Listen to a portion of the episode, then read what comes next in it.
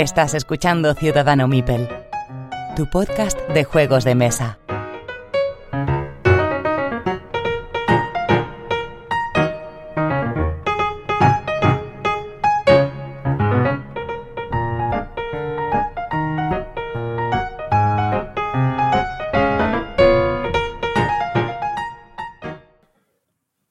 Episodio 83 de Ciudadano Mipel, soy Jesús y os doy la bienvenida a todos. Miguel, ¿estás por ahí? Hola mundo, aquí estamos de nuevo, sí, un episodio más, en el Día de la Expandida ahora mismo. Exacto, hoy estamos grabando el día 12 de octubre. Roberto, ¿estás ahí? Aquí también estoy un día más, encantado.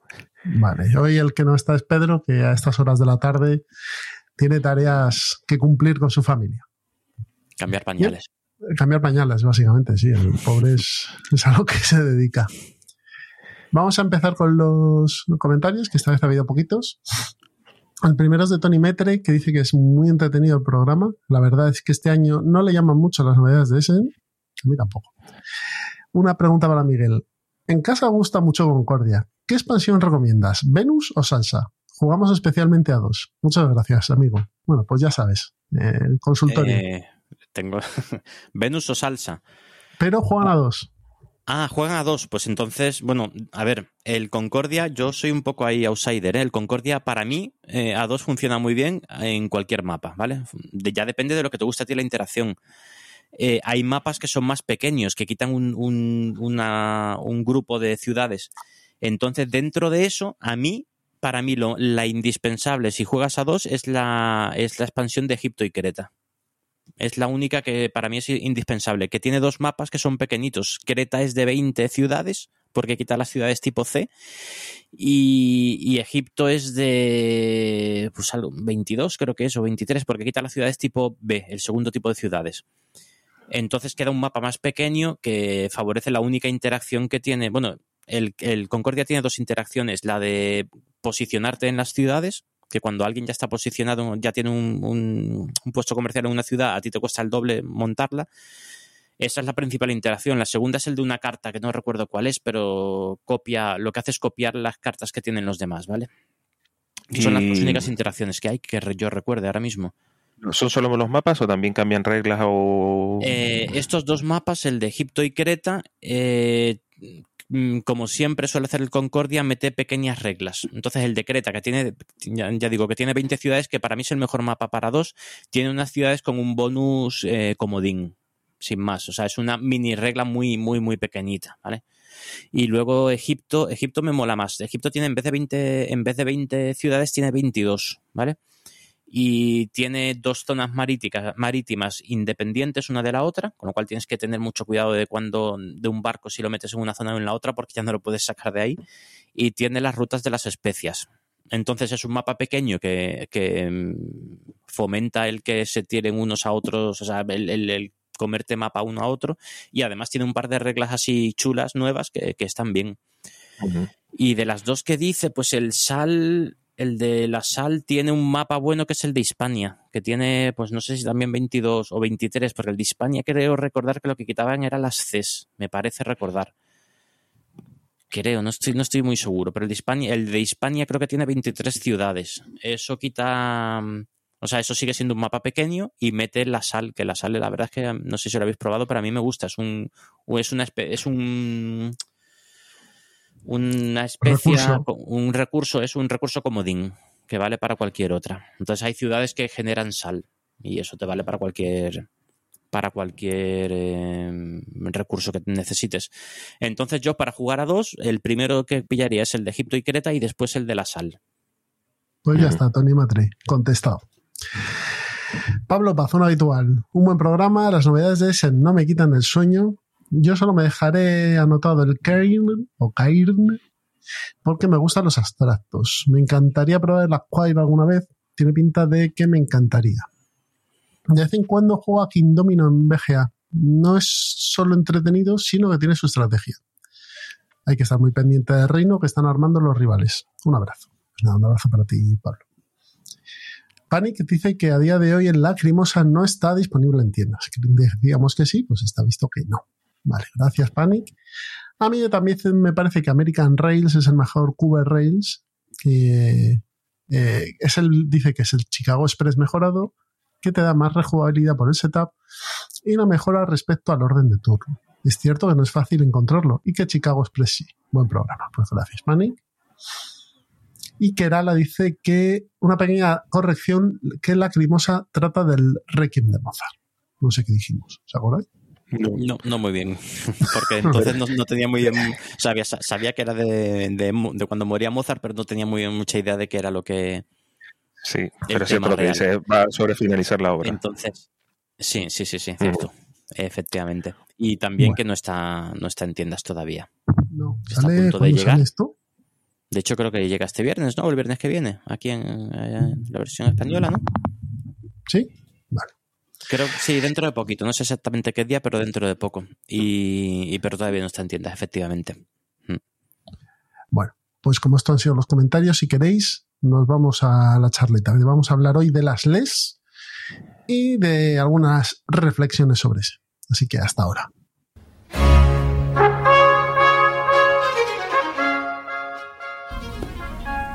haciendo calceta con los abuelos. No, no, no. ¿Cómo que no? Espera, eh, eh, la calceta única. No, es que no, no, no van por ahí los tiros. Tío, no me fastidies. Eh, algo que sepamos, algo, no, algo, algo de lo que sepamos. Eso pues, se va acercando. Ah, ya sé. Jugando con los abuelos. Un podcast sobre juegos viejunos y no tan viejos, jugados por gente de una cierta edad. Eso sí. Bien.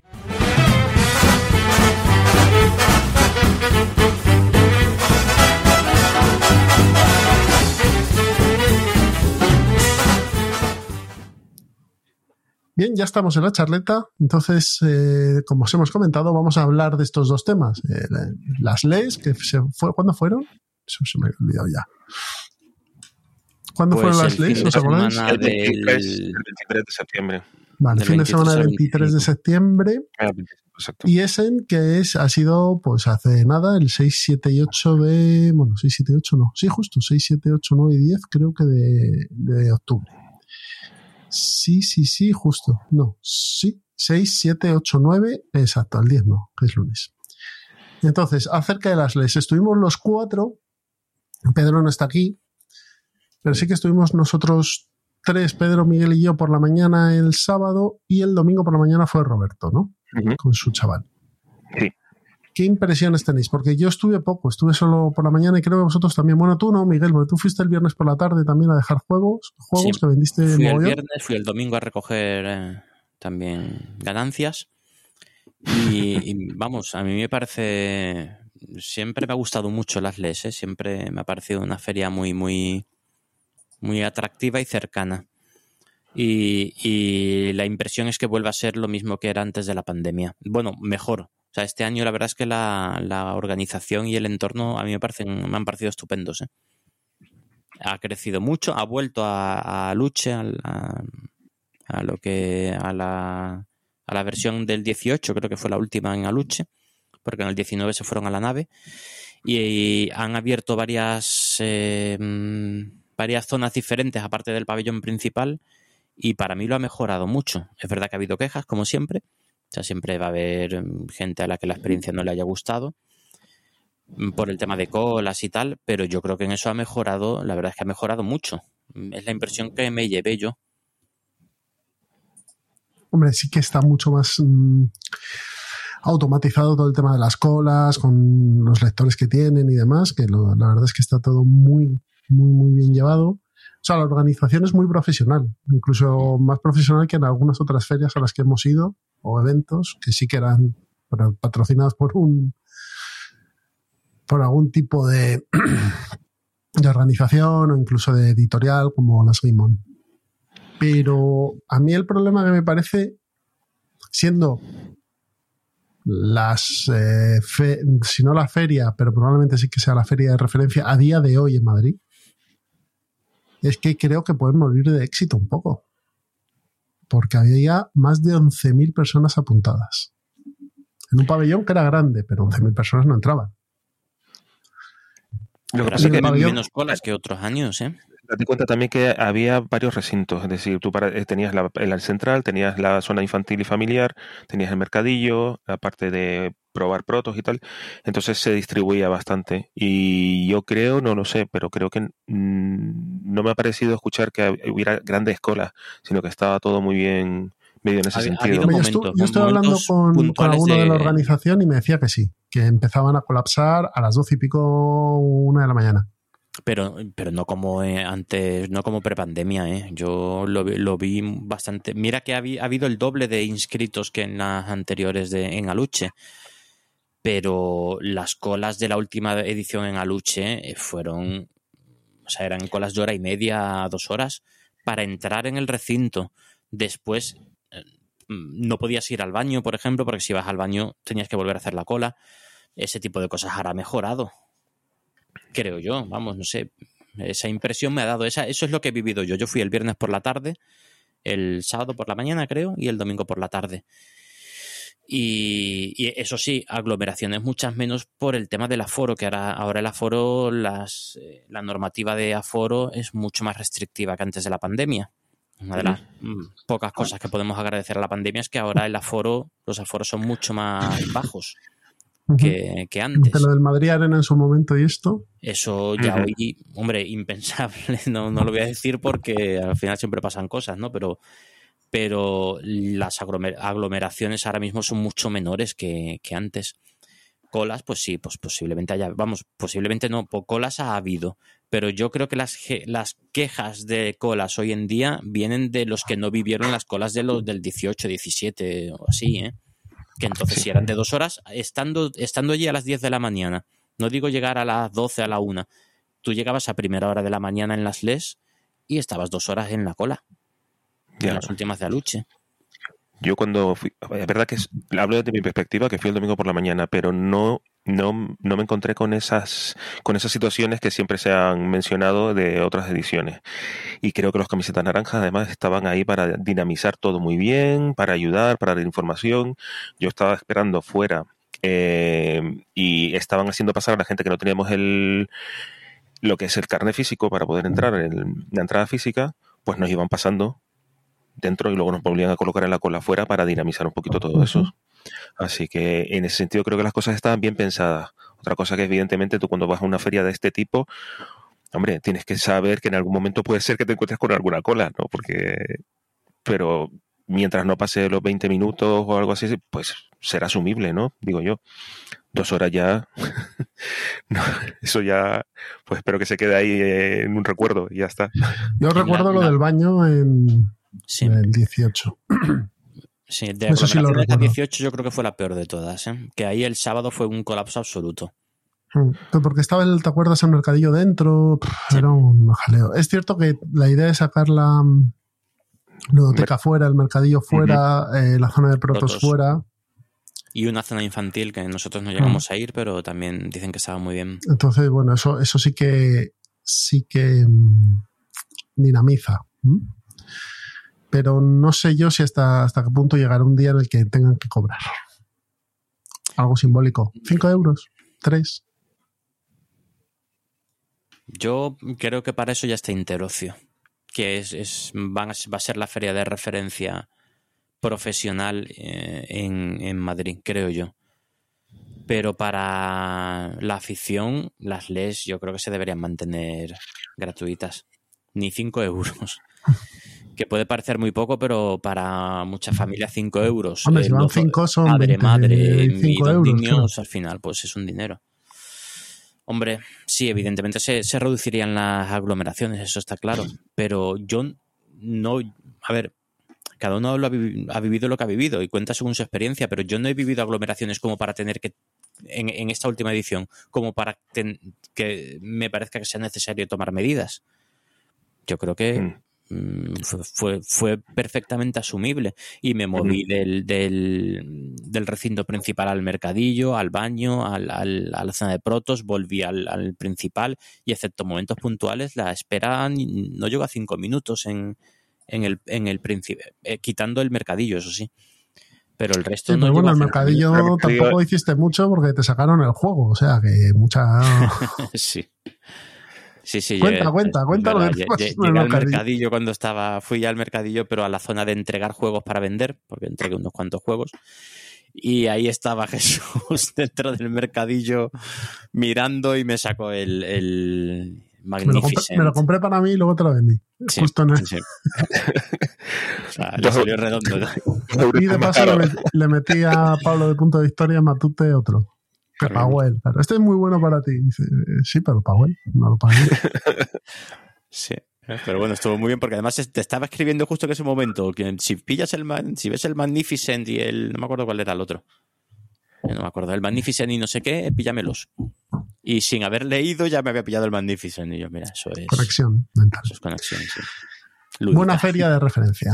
De, de Sí. afición, además. Roberto, ¿qué ibas a decir? No, sí, que además que me, me, me gustó la experiencia y creo que convive perfectamente durante el año con Interocio, porque ofrecen cosas distintas, son distintas maneras de enfocar la afición y aparte esta tiene ese carácter Solidario. eh, solidario Sí. también, que hay que destacar. Yo lo que no sé es, ¿las Game On van a seguir? ¿Asmodees se meterá en Interocio? Yo. Hombre, sería ver, muy bueno que Asmodees estuviese en Interocio porque estarían todas ya ahí las editoriales. y- Y maldito. Que esa metan- me parece esencial. No sé si Maldito sí que iba este año. Yo creo lo que sí. Eh, el año pasado puso como, bueno, excusa. O sea, lo que dijo fue el tema de la pandemia, que creía que era pronto para, para una, un- Sí, para ir a una feria. Sí. No sé si fue excusa o, o realmente lo pensaban así, eso ya ahí no me meto. Pero este año, viendo, viendo el pabellón que han alquilado, que han reservado, eh, tiene que ser mucho más porque el espacio es más del doble, bastante más del doble. Entonces, no Hombre. sé si Asmodee, si, si maldito, pero tienen que ir más seguro. Yo sé que es imposible que, que Interocio desbanque a Essen, No, hombre. no, pero como no. una feria alternativa a Essen sí que puede ser. Como la porque el Duca, fondo- a ver, la, la Duca sí podría llegar. Una, sí, aquí. El problema de España es que está un poco alejado del centro de Europa. sí. Pero en cuanto a infraestructuras es mucho mejor que lo que hay en Europa, seguro. O sea, en cuanto a hoteles y demás, lo que puedes tener en Madrid es mucho mejor que lo puedes tener en Essen. Y la Feria de Madrid es muy, muy buena, ¿eh? Bueno, he escuchado algunas críticas por ahí fuertes, pero, pero en mi opinión, muy profesional y, muy. Hombre, tiene mucha experiencia. ¿eh? y con mucha experiencia, efectivamente, y los medios estupendos. O sea, si ya, si ya el, interocio de 2021, teniendo en cuenta la marginación que sufrió por parte de IFEMA por el tema de, de los reyes y de, de la de lo de la moda, el, el weekend, no sé qué, Sí. ¿vale? El Que Weekend. que tuvieron ahí a, a Interocio la relegaron a mucho, mucho, mucho. Eh, ya entonces estuvo muy bien, es en 2020, 2022, he dicho 21, no en el 2022 este año. Entonces yo creo que el año que viene pf, va a ser potente, se va ya dentro del recinto ferial, donde está el pasillo ese central con las, los, las zonas de, de ocio y de, y de restauración. Y para hacernos una idea, van a coger un, pabellón de los dos grandes que tiene IFEMA, el 8 y el 10. Coge el 8, creo que recordar que era el 8 El Era 8. el 9, ¿no? o el 9. ¿no? Bueno, de los dos, hay dos que son los grandes, que son como cuatro veces el, el, el 14, que es en el que estuve el año pasado, este año. Eh, pues eh, las Gamergy, que son súper potentes, cogen uno del mismo tamaño y luego otro adicional más pequeño, un poquito más pequeño. Es decir, que la interocio va a ser más del 50% de Ga- Gamergy en espacio. Pabellón 9. A ver. Pabellón 9. Pf, Eso es, eso, eso, eso es muy, muy potente, ¿eh? A mí, a mí eso me lo parece. Otra cosa es que cuando lleguemos allí sea el pabellón 9, pero la mitad sea para otra vez para el weekend en fashion o, o para otra cosa. Pero no lo creo porque el acceso es el. Bueno, hay dos accesos en cada pabellón: el principal al del pasillo y, y a través de un pabellón lateral. Va a ser del 26 al, del 24 al 26 de marzo. del Pero la impresión 23. es muy buena. Entonces yo creo, yo sí creo, yo espero que eso sea porque van a ir más mm, alguna de las dos grandes que faltaban. Beer estaba el año pasado, ¿no? Sí. Sí, con Bitoku. Hmm. Y tenía un pabellón de los principales, de uno de los que están Nada. principales, pero aún así, justo la entrada. sí, aún así se veía pequeñito para lo que puede ser una feria en condiciones. Pero sí, sí, estaba bien montado. Muy bien. Pues nos vamos de feria a feria. Bueno, aunque esto no es una feria, eh, las leyes eran unas jornadas más bien. Sí. Pero de jornadas a feria. Es en 2022. Eh, ya hablamos de los juegos que nos interesaban en el episodio pasado. Pero después de lo que hayáis podido ver en Essen, ¿qué os ha llamado la atención? Si os ha llamado la intención algo. De juegos que hayáis visto y demás. Dejo. Pues Nada. mira, eh, si quieres empiezo yo con mi primera impresión, que me da un poco de, de vergüenza decirla y todo, porque, porque todos los años es algo que se dice siempre, que es que este año, yo est- este año lo he visto más flojito que el año que otros años. Eh, el año pasado venía alguna cosa potente. Yo no sé si ya es que nos vamos volviendo un poquito rancios, que supongo que tendrá mucho que ver. Francismo Pero, siempre. Eh, veo menos cosas que me atraigan. No he visto. No he visto ninguna salida así potente, potente como. Hombre, de- del nivel. A ver, no me voy a 2017 o 2013, que fueron. O 2018, no me acuerdo cuál. Pero hubo años ahí muy, muy fuertes. Lo positivo es que vuelve a haber tantos juegos como antes de la pandemia, es decir, en, la lista creo que había cerca de 1500, creo recordar, cuando el año pasado hubo 800. Eso ya es muy bueno. Pero el año pasado te encontrabas juegos con, como el Ark Nova, que fue un pepinazo que después te puede gustar más o menos, pero no veo un gran lanzamiento este año como el Ark Nova, o incluso como el Bitoku, que aunque a nosotros no nos llamara mucho la atención, pues hay que reconocer que fue un lanzamiento súper potente el año pasado. en Este- la en yo creo que en ese caso es el lacrimosa. Eh, Este año es en Lacrimosa, sí, sí. Bueno, el Sabica también, ¿eh? Sabica, pero ¿no creéis que está un poquito un escalón por debajo? O a lo mejor es porque todavía no los... El Woodcraft Los hemos este de, probado, no los de la gente de, de- de Vladimir Turchi. No, de- sí. Vladimir, eh, está David Turchi, que es el de los solitarios, el Vladimir Suki. Sí, sí. Puede ser ese, que se supone que lo trae a Rakis, pero yo es que, a ver, he de reconocer que he tenido poco tiempo para seguir la feria, ¿vale? He visto algún vídeo de gente caminando por la feria, pero nada más. Entonces, creo que lo... Y no he podido ver el canal este de la BGG, que es el, el chulo. No sé si lo habéis visto alguna vez. Sí, sí, sí, el, de- el que tienen 30 segundos para Mm. ir a, o algo así, 30 segundos, no 3 minutos, O algo un así. par de minutos o tres Sí, minutos que sí, va- van los diseñadores con el juego allí. Ujú. Así cosas que me han llamado la atención. Por ejemplo, las reediciones de los juegos o las reimplementaciones, mejor dicho, de los juegos de Stefan Feld, el Macao, Bora Bora y demás, que están sacando con el nombre de Nueva York, Ámsterdam y demás. Sí. Esto, eso me parece curioso e interesante. Y, y lo del El Señor de los Anillos. Sí, el el juego cartas. Ring. de- Ujú. Pero yo creo que más, más, más. Lo que pasa que también hoy en día es más difícil generar el efecto sorpresa, porque tenemos los Kickstarter, tenemos, o sea, ya no es como antes que había muchas cosas que se lanzaban exclusivamente ahí, sino ya previamente ya eh, hemos sondeado mu- muchas de las cosas que se van a lanzar. Y también es verdad que ahí hemos jugado muchos juegos y hay cosas que, joder, lo que estaba diciendo ahora del, del, del de los Anillos, oye, pues eso sí, porque es una un nuevo juego de cartas del Señor de los Anillos, es algo bastante Ah, distinto ah, al típico Habláis del Guerra del Anillo de Cartas. ¿no? de. Guerra del Ah, Anillo. vale, eso. vale, no, ese no, no, no se entendía, sí, sí. Sí, sí. Guerra del Anillo de Cartas, sí. Esas cosas a mí personalmente sí me llaman la atención. Lo que no me llama tanto la, la atención precisamente son las reimplementaci- reimplementaciones, las que mencionabas tú ahora, o el Sky Mines. Evidentemente lo probaré, pero no me sorprende tanto, no me entra tanto hype. A ver, eh, aquí habíamos anotado en la escaleta tres preguntas. La primera es, ¿qué interés tiene la feria hoy? Porque sabiendo que las novedades llegan, y muchas, de hecho me iría a la primera, a una pregunta anterior, que sería una reflexión más que una pregunta. Cuando vas a Essen, ¿a qué vas? Es decir, ¿vas a correr como un pollo sin cabeza por pasillos comprando juegos de mesa?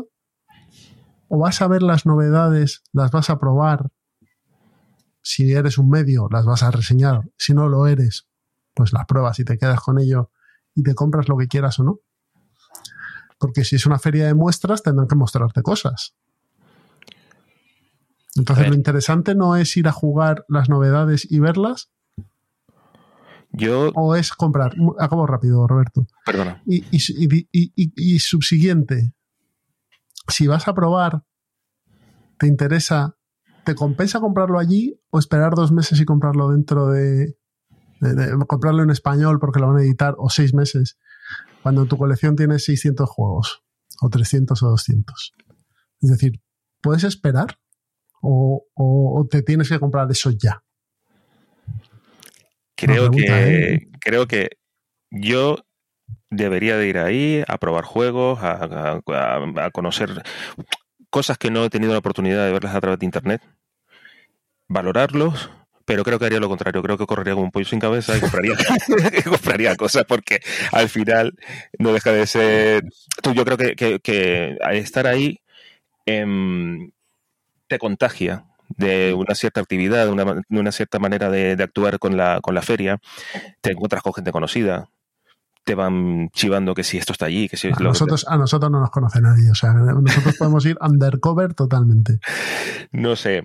Yo no, mm, yo te digo, sé lo que debería de hacer, pero no sé lo que haría allí. Yo, Yo- es que, sinceramente, bueno, dale, Miguel, dale. Y no, iba a decir que Essen se ha convertido ahora mismo, bueno, hace ya bastantes años, aparte de toda la parte profesional, claro, eso lo dejamos a un lado, que es- de, de hecho es la pata principal de Essen, ¿no? El- las editoriales que se juntan con distribuidoras de distintos países. Eso Pero es, no está Nuremberg también para eso. un- Sí, pero al final Essen es, es, o sea, es como comparar los Oscar con los, no sé, César o con los... O sea, es otro nivel, Essen es lo máximo en ese, en ese tema. Eh, tiene mucho de, o sea, eh, mucho de peregrinación en los juegos, por, o sea, me entende- entendedme la analogía, pero para los aficionados de juegos de mesa ir a Essen es como ir a, a la, la meca de los juegos de mesa, es ir a la, la experiencia máxima de los juegos de mesa. Entonces mucha gente entra en esta afición, está súper hipeada de, de mil juegos y de todo lo que está descubriendo y ve Essen y es, oh Dios mío, tengo que ir ahí. Es un- cuatro días de, de dedicación exclusiva a juegos de mesa, a probar juegos de mesa, a comprar lo que me dé, me dé la gana, a- a- o sea, de locura, digamos. Es como en Las Vegas de, como Las Vegas de juegos de mesa. Entonces es una especie de de peregrinación en ese sentido. Creo que la, la analogía es mejor con Las Vegas que con, que con la Meca. Pero, pero yo creo que el 90% de la gente que va allí es, es, es por eso. Más que, más que por otra cosa. Una vez que estás allí, evidentemente, como dice Roberto, te dejas llevar por el espíritu de, de- del sitio, igual que cuando vas a Euro Disney y, y- y estás allí, pues, pues no reparas en gastos y, y, bueno, dentro de, la, de, la, de, de la capacidad de cada uno, claro. Pero es una, no sé, es algo que vives una vez al año eh, con suerte o una vez en la vida y la gente ahí se vuelve un poquito Un poquito loca, sí. es que- un poquito los papeles, pero como la gente la pierde, los pierde en, en Las Vegas y o aquí en, no sé muy bien la analogía, pero en Las Vegas pero- sirven alcohol, ¿eh? que yo he estado. Y, Ya, y- y bueno, que- pues, y con alcohol todo es mucho sí, mejor, pero sí, pero bueno, no es el único psicotrópico que hay ahí. no, supongo que no. A ver, a mí, yo sinceramente eh, me gustaría ir, sí. Sí, porque creo, como dice Miguel, que es por lo menos una vez en la vida tienes que ir allí. Luego la cuestión ahí es, ¿qué haces cuando estás allí? O sea, yo ir corriendo de un sitio a otro, no. A ver, No. nosotros cuando vamos a las ferias, si- siempre eh, aquí en España, que es otro nivel, evidentemente, está un- uno o dos por debajo, pero siempre nos sentamos en las mesas de demos y nos ponemos a jugar y a disfrutar.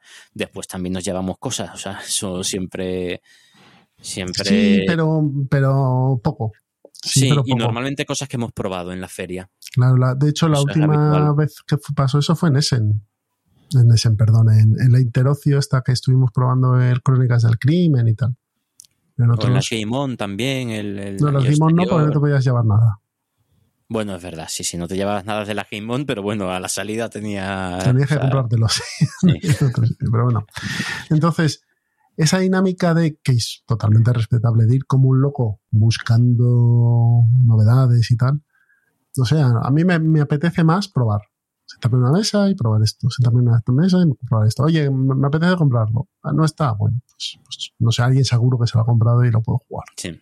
Además lo que decías tú al principio, que hoy en día ya todo, todo lo que sale en Essen, que sea más o menos bueno, va a salir en castellano. Ah, sí, sí. Y de hecho, los grandes lanzamientos de Essen eh, salen a la vez, prácticamente a la vez en castellano. Esta semana salen unos cuantos, o la semana que viene, dentro de.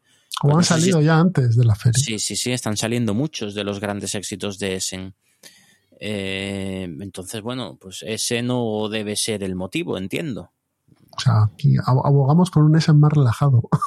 Pero bueno, que cada uno lo viva como, como le vengan ganas, solo faltaba, vamos. Sí, Si sí, sí. Nadie, nadie discute las actitudes de la gente, pero bueno, mm, hasta cierto punto, yo preferiría una feria más, eh, desde mi punto de vista, experimentar una feria más tranquila que una feria estresada por me voy a comprar algo Mm. y si no me lo compro voy corriendo a la cola y estoy desesperado y demás. Claro.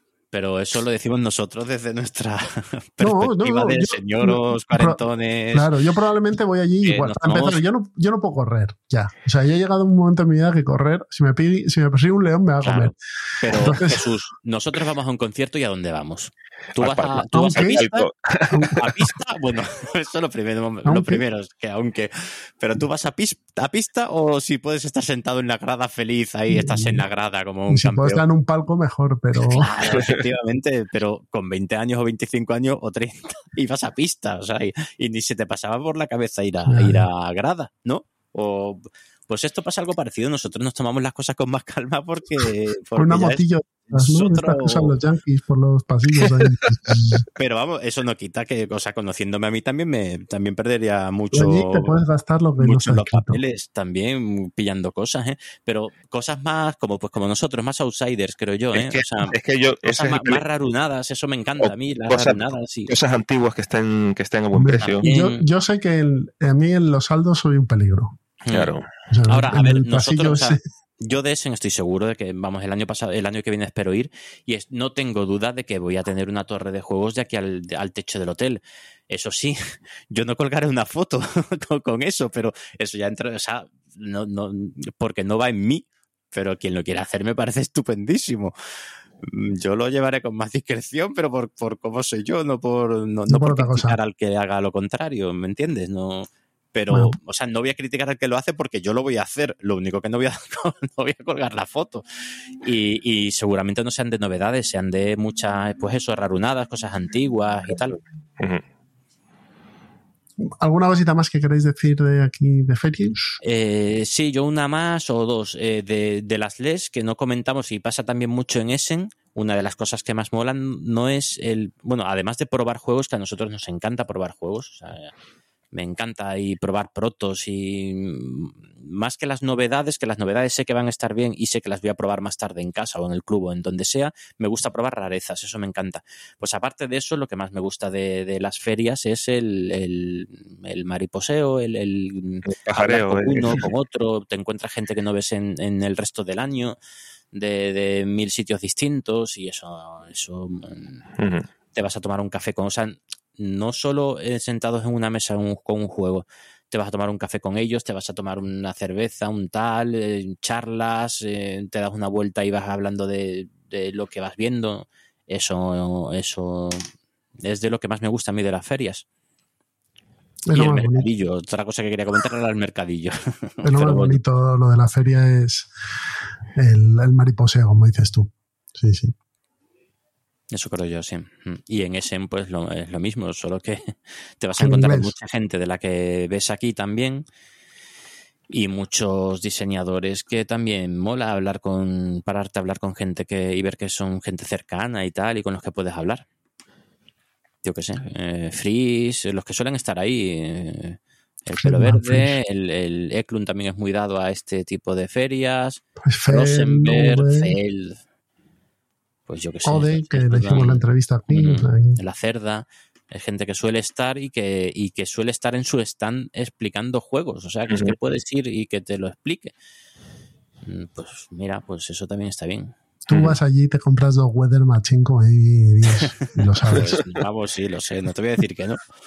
Intentaré aguantarlo, el primer día lo aguanto y el segundo estoy en la cola haciendo. O sea, no tengo duda. bueno, Chavales, ¿alguna cosita más que queréis comentar respecto a esto? ¿No? Mm, no. no. Pues vamos a la mesa de pruebas. Hasta ahora.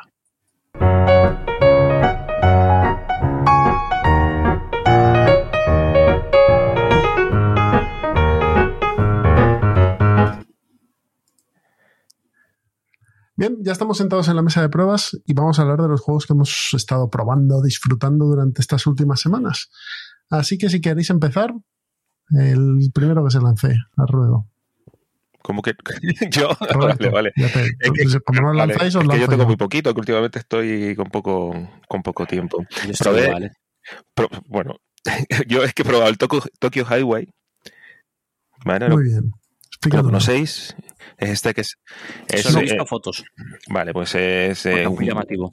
es un juego de habilidad en donde lo que, lo que las piezas que tenemos son cochecitos de nuestro color, unas carreteras que son como unos palillos de polos alargados grises, y luego tenemos unos, unos, unos círculos, unas piezas circulares cilíndricas que nos van a servir como, como, como los pivotes de las carreteras, ¿de acuerdo? Como los, los cimientos Los cimientos, ¿no? y que tenemos que ir haciendo cada vez que nosotros eh, has- hagamos una intersección por encima o por debajo de la carretera de, de otro, de otra carretera, perdón, vamos a colocar uno de nuestros coches. El primero que se quite de encima los primeros coches, los, los ocho coches, perdón, ganaría la partida y luego, y luego siguen jugando, siguen jugando el resto. Es muy sencillito.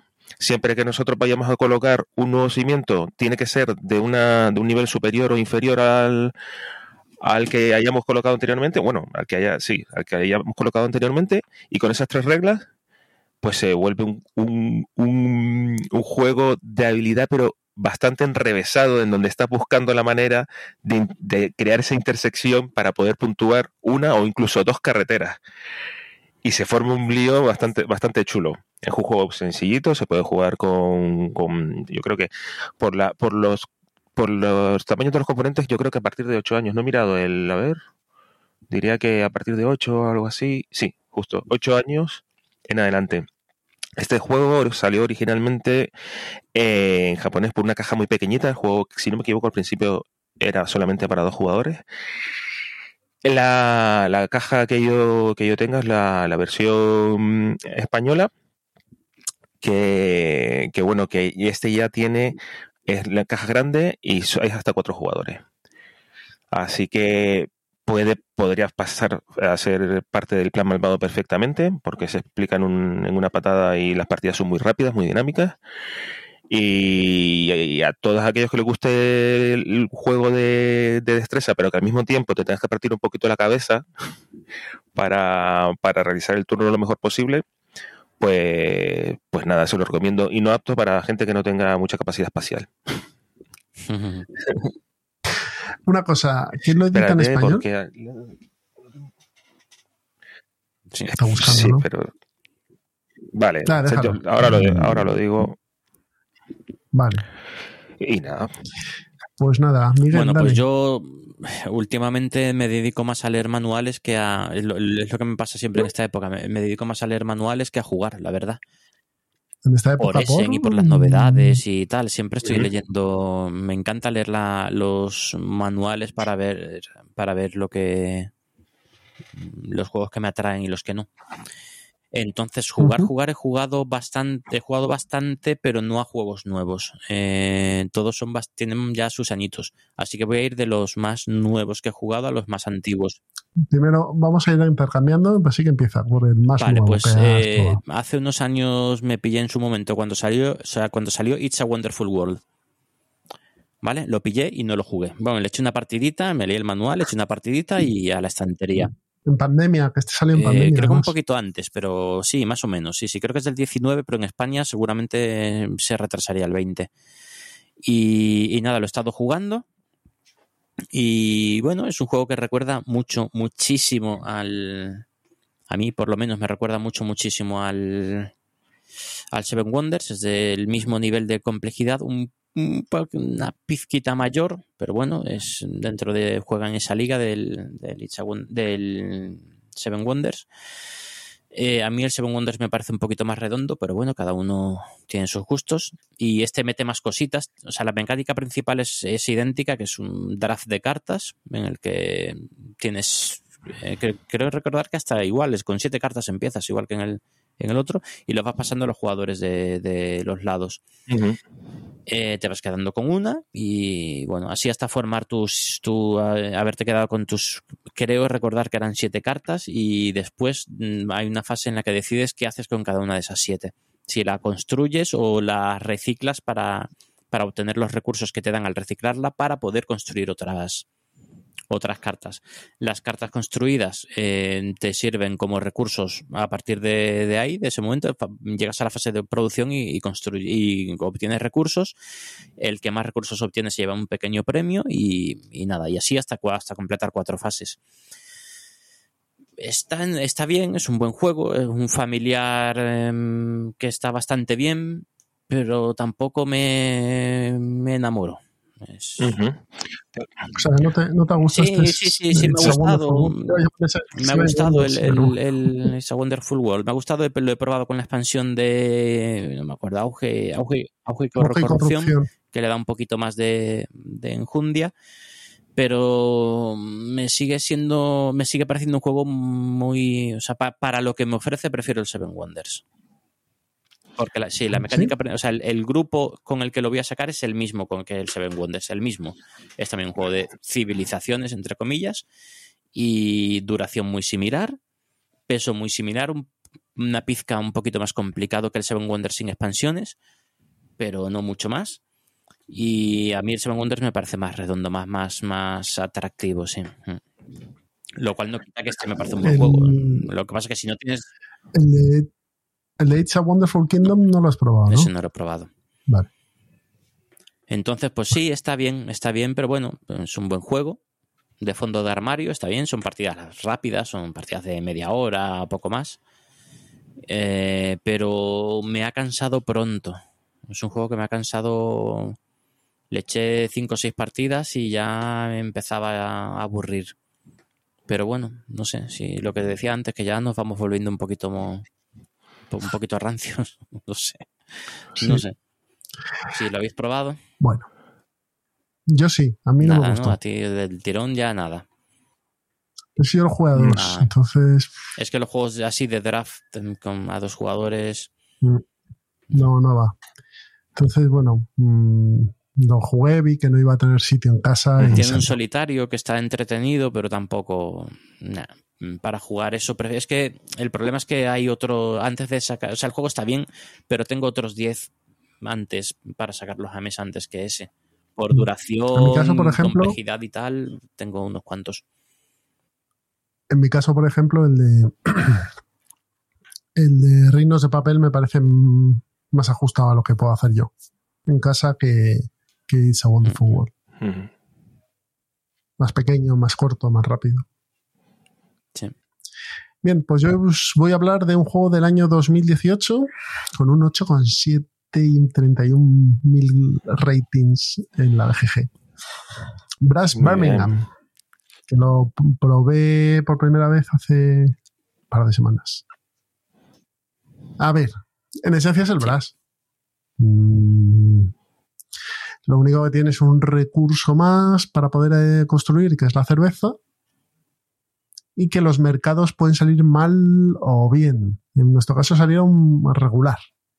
Entonces era complicado vender porque salieron pocos y, además muy centrados en una zona. Entonces hubo mucha pelea. Eso es lo que a mí más me atrae del Birmingham con respecto al Lancashire que cada partida, esas losetas que se ponen en los mercados exteriores, en los mercados alrededor del mapa, le da una rejugabilidad importante, tío, y hace que, cada, que en, cada partida sea más importante situarse en una zona que en otra. Claro, y todos los, y todos los jugadores juegan con las mismas condiciones, quiero decir, que al final...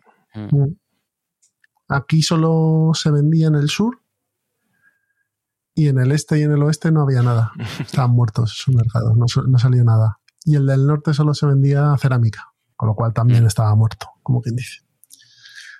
El juego funciona como un reloj. A mí me parece que está muy, muy bien diseñado. No deja de ser darle dos toquecitos al juego de Wallace. Creo que ambos están en, tu colección, pueden estar bien. Porque este sí que tiene al parecer un módulo para dos que funciona. O sea, un juego, o sea, que se puede jugar a dos, mejor dicho, no tiene un módulo, sino que se puede jugar a dos y puede funcionar pero a mí lo de la cerveza me parece un poco innecesario. A mí. A ver, Lo quiero jugar, lo quiero jugar más. Quiero jugar un- más a los dos. Sí. Es que es, compli- le es un- un es complicado. puntito más de complicación lo de la Sí. cerveza. Es verdad que le da un punto más de complicación. Yo particularmente, para mi gusto, el Lancashire ten- tiene el, el peso perfecto, o sea, es de dificultad. El Sí, tempo, sí, ¿no? sí, entonces- Perfecto. El Birmingham le mete un, un punto más que me llega a, a embotar, A mí sí la me gu- cerveza. A mí sí que me gusta tener que proyectar esa planificación de con lo de la cerveza, de cuándo puedes vender ahí y cuándo no. Eh, Me, me parece que le da un, un plus que, que está muy bien sin, sin ser nada demasiado complicado. Y los dos juegos creo que yo los asemejo como do- dos mapas distintos del Age of Steam. O sea, es el, el mismo corpus Mm. y luego con un par de tweaks en las, en las reglas, mapas distintos y, y ahí para mí con- pueden convivir perfectamente en la ludoteca. Sí, estoy de acuerdo con la Sí, sí, comparación eso- con dos mapas distintos de, del Age of Steam, sí, o del Concordia. Mm. O del Age of Ujú. Industry. O sea, son, son tan similares que es difícil. O sea, son matices lo que te hacen Claro. escoger Mm. uno u otro. Lo importante es que puedes tener los dos o solo uno. Ujú. Mm. Que tampoco te va a pasar nada Claro. si no tienes los dos. Ujú. Entonces, nada, muy buen juego. Es el típico juego, ya lo he dicho yo del Brass Lancashire. Es el típico juego que mientras lo estás jugando estás- dices, ¿por qué, ¿por qué no juego más a esto? Es una barbaridad. pierdo el tiempo jugando, eh, jugando cuatro, a cuatro jugadores. ¿no? Sí, puede ser, sí puede ser. A tres, Nosotros a tres también jugamos a funciona tres. bien. Y muy bien. Pero Muy la bien. forma en la que simula la oferta y la demanda a tres jugadores, a cuatro jugadores y a tres también, es que es brutal. O sea, cuando con- o sea, buscar el tempo en el que tienes que construir una, una mina de carbón o de una, o una mm, metalurgia. Y saber que todos los jugadores piensan lo, o sea, saben lo mismo que tú y que, y que de repente, en- por el motivo que sea, porque por lo que hace el jugador anterior, de repente una metalurgia pasa a ser lo más jugoso del juego. Eh, y no sé, esa, esa forma en la que simula la oferta Los y la demanda me parece brutal. haciendo. Me parece buenísimo. Los combos que vas haciendo. Y los últimos turnos. Vendo, vendo con esta fábrica, uso este metal para Sí. poder vender o este carbón y además eh, cierro la cervecera y Hmm. sumo no sé cuántos puntos. Además, lo bueno que tiene a cuatro jugadores cuántos- eh, este tipo de juegos es que, o sea, eh, tú puedes hacer negocio con un, con un, con un adversario. Porque puedes hacer una, una, una de algodón y venderla en un puerto de, de un adversario, ¿vale? Eso te hace ganar a ti y le hace ganar al otro, ¿vale? Pero si lo haces con tres adversarios, le hace ganar un poquito a cada uno y a ti el triple. No sé si, si me explico. Entonces, con cuatro jugadores, ese tipo de interacción gana muchísimo. Gana, gana mucho, mucho, mucho. El, el- la ventaja de, de llevarte, o sea, de hacer negocios buenos con, con todo el mundo. Yo juego mucho Brass Lancashire en Mm. ordenador, en la aplicación. Y luego. Que es el mapa saber leer dónde poner las vías, tus vías. Oh, Sí, esa sí. es otra, ¿eh? Esa es otra. Bueno, pues juegazo este Brass Lancashire, este Brass Birmingham y si no lo tenéis, Este sí que es un buscad. must have en cualquier colección. Es que es, eh, a mí me Sí, este es un brutal. must have. Además, es, es una difi- es, es un peso que de reglas tampoco es un arco de iglesia, ¿no? Es No, no es muy complicado. de ningún- Tiene, Tiene algún sí, detallito tiene que que detalles estar de la diferencia entre el carbón y el hierro y tal, que bueno. Pero en cuanto llevas dos partidas lo dominas perfectamente. Y Mm. la profundidad que tiene es brutal. Sí. Brutal. un off topic, un off topic rápido aquí. A ver, ¿os acordáis que nos dijo en la entrevista Cory Konietzka que iban a sacar, iba a sacar un juego Sí. este año y tal? Pues ya lo tenemos, 3.000 sinvergüenzas. De Unexpected Games, es un juego de Bluefin y de Engine Building, ¿vale? En una historia alternativa del oeste que usa un sistema de novel, un novel system con cartas limpias para crear a tus sinvergüenzas, que es Scoundrels, y, fastidiar a tus enemigos, más o menos. Así que eh, esto estará, no sé cuándo caerá, pero bueno, está en, lo puedes encontrar en, en Estados Unidos al maravilloso precio de 50 dólares. Pero yo no sé si se refería a este, ¿eh? Sí, sí, sí. Sí, que es el que salía este año. Luego él decía que estaba haciendo Vale. otro, pero que ya le, pero que, pero que eso le llevaría Vale, dos vale, o tres años. Sí, porque este, este es un juego bastante, bastante ligerito, por lo que, por lo que he visto. Así que Así que nada, habrá que Mm. verlo. Y escuchando esta entrevista Eso. a Cory Konietzka, Que no os dé miedo el inglés, vagos. Eh, Roberto, Nada, ¿Cómo ha sido más eh, mis semanas ha sido muy de plan malvado. así que así que otro juego que he estado jugando bastante últimamente es el Tesoros Extraordinarios o Inesperados, mejor dicho, Unexpected Treasures, que, que es del Friedman Freeze. Y es un juego en donde nosotros vamos a ser, no sé, chatarreros, pongamos, y tenemos que ir cumpliendo una serie de... Vamos, vamos a tener que hacer unas set collections para poder realizar una serie de, de pedidos. Esos pedidos los vamos a tener encima de la, de la mesa, vamos a saber en todo momento lo que, lo que tenemos que cumplir y de una bolsa vamos a ir sacando los distintos elementos. En nuestra mano vamos a tener seis cartas, del 0 al 5, y según la carta que juguemos, en ese momento todo el mundo la pone boca abajo, se revela, vamos a actuar en orden del más, el más pequeño, del número más pequeño al más alto. Y cada número lo que, lo que representa es no solamente la posición en la que vas a realizar, coger las cositas, sino también cuántas, cuántos ítems vas a poder coger. ¿Vale? Si juego el 1, jugaré de los primeros, pero solamente podré coger un ítem.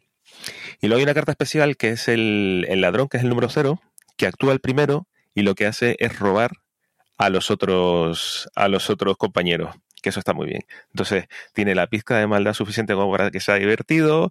Eh, luego tiene una cosa muy curiosa que es que eh, si, dos, si dos jugadores sacan la misma carta, hay una ficha de desempate que hacen que solamente uno juegue y el otro no pueda jugar.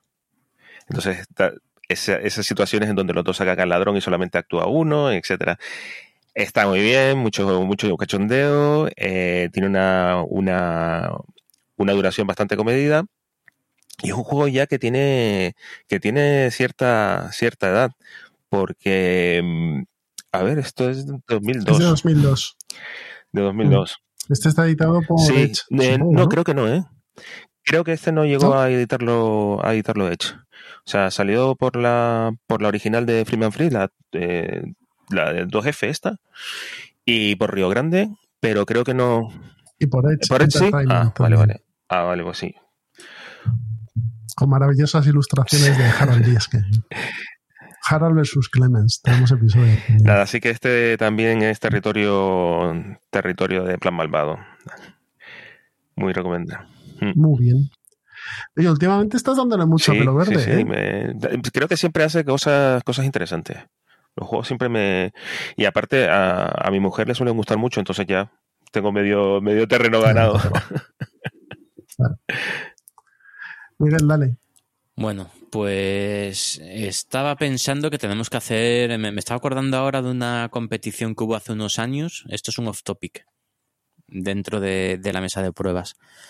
De competición sobre. Una encuesta sobre diseñadores que hubo en la BSK hace 6, 7, 8 años, no me acuerdo, hace bastante.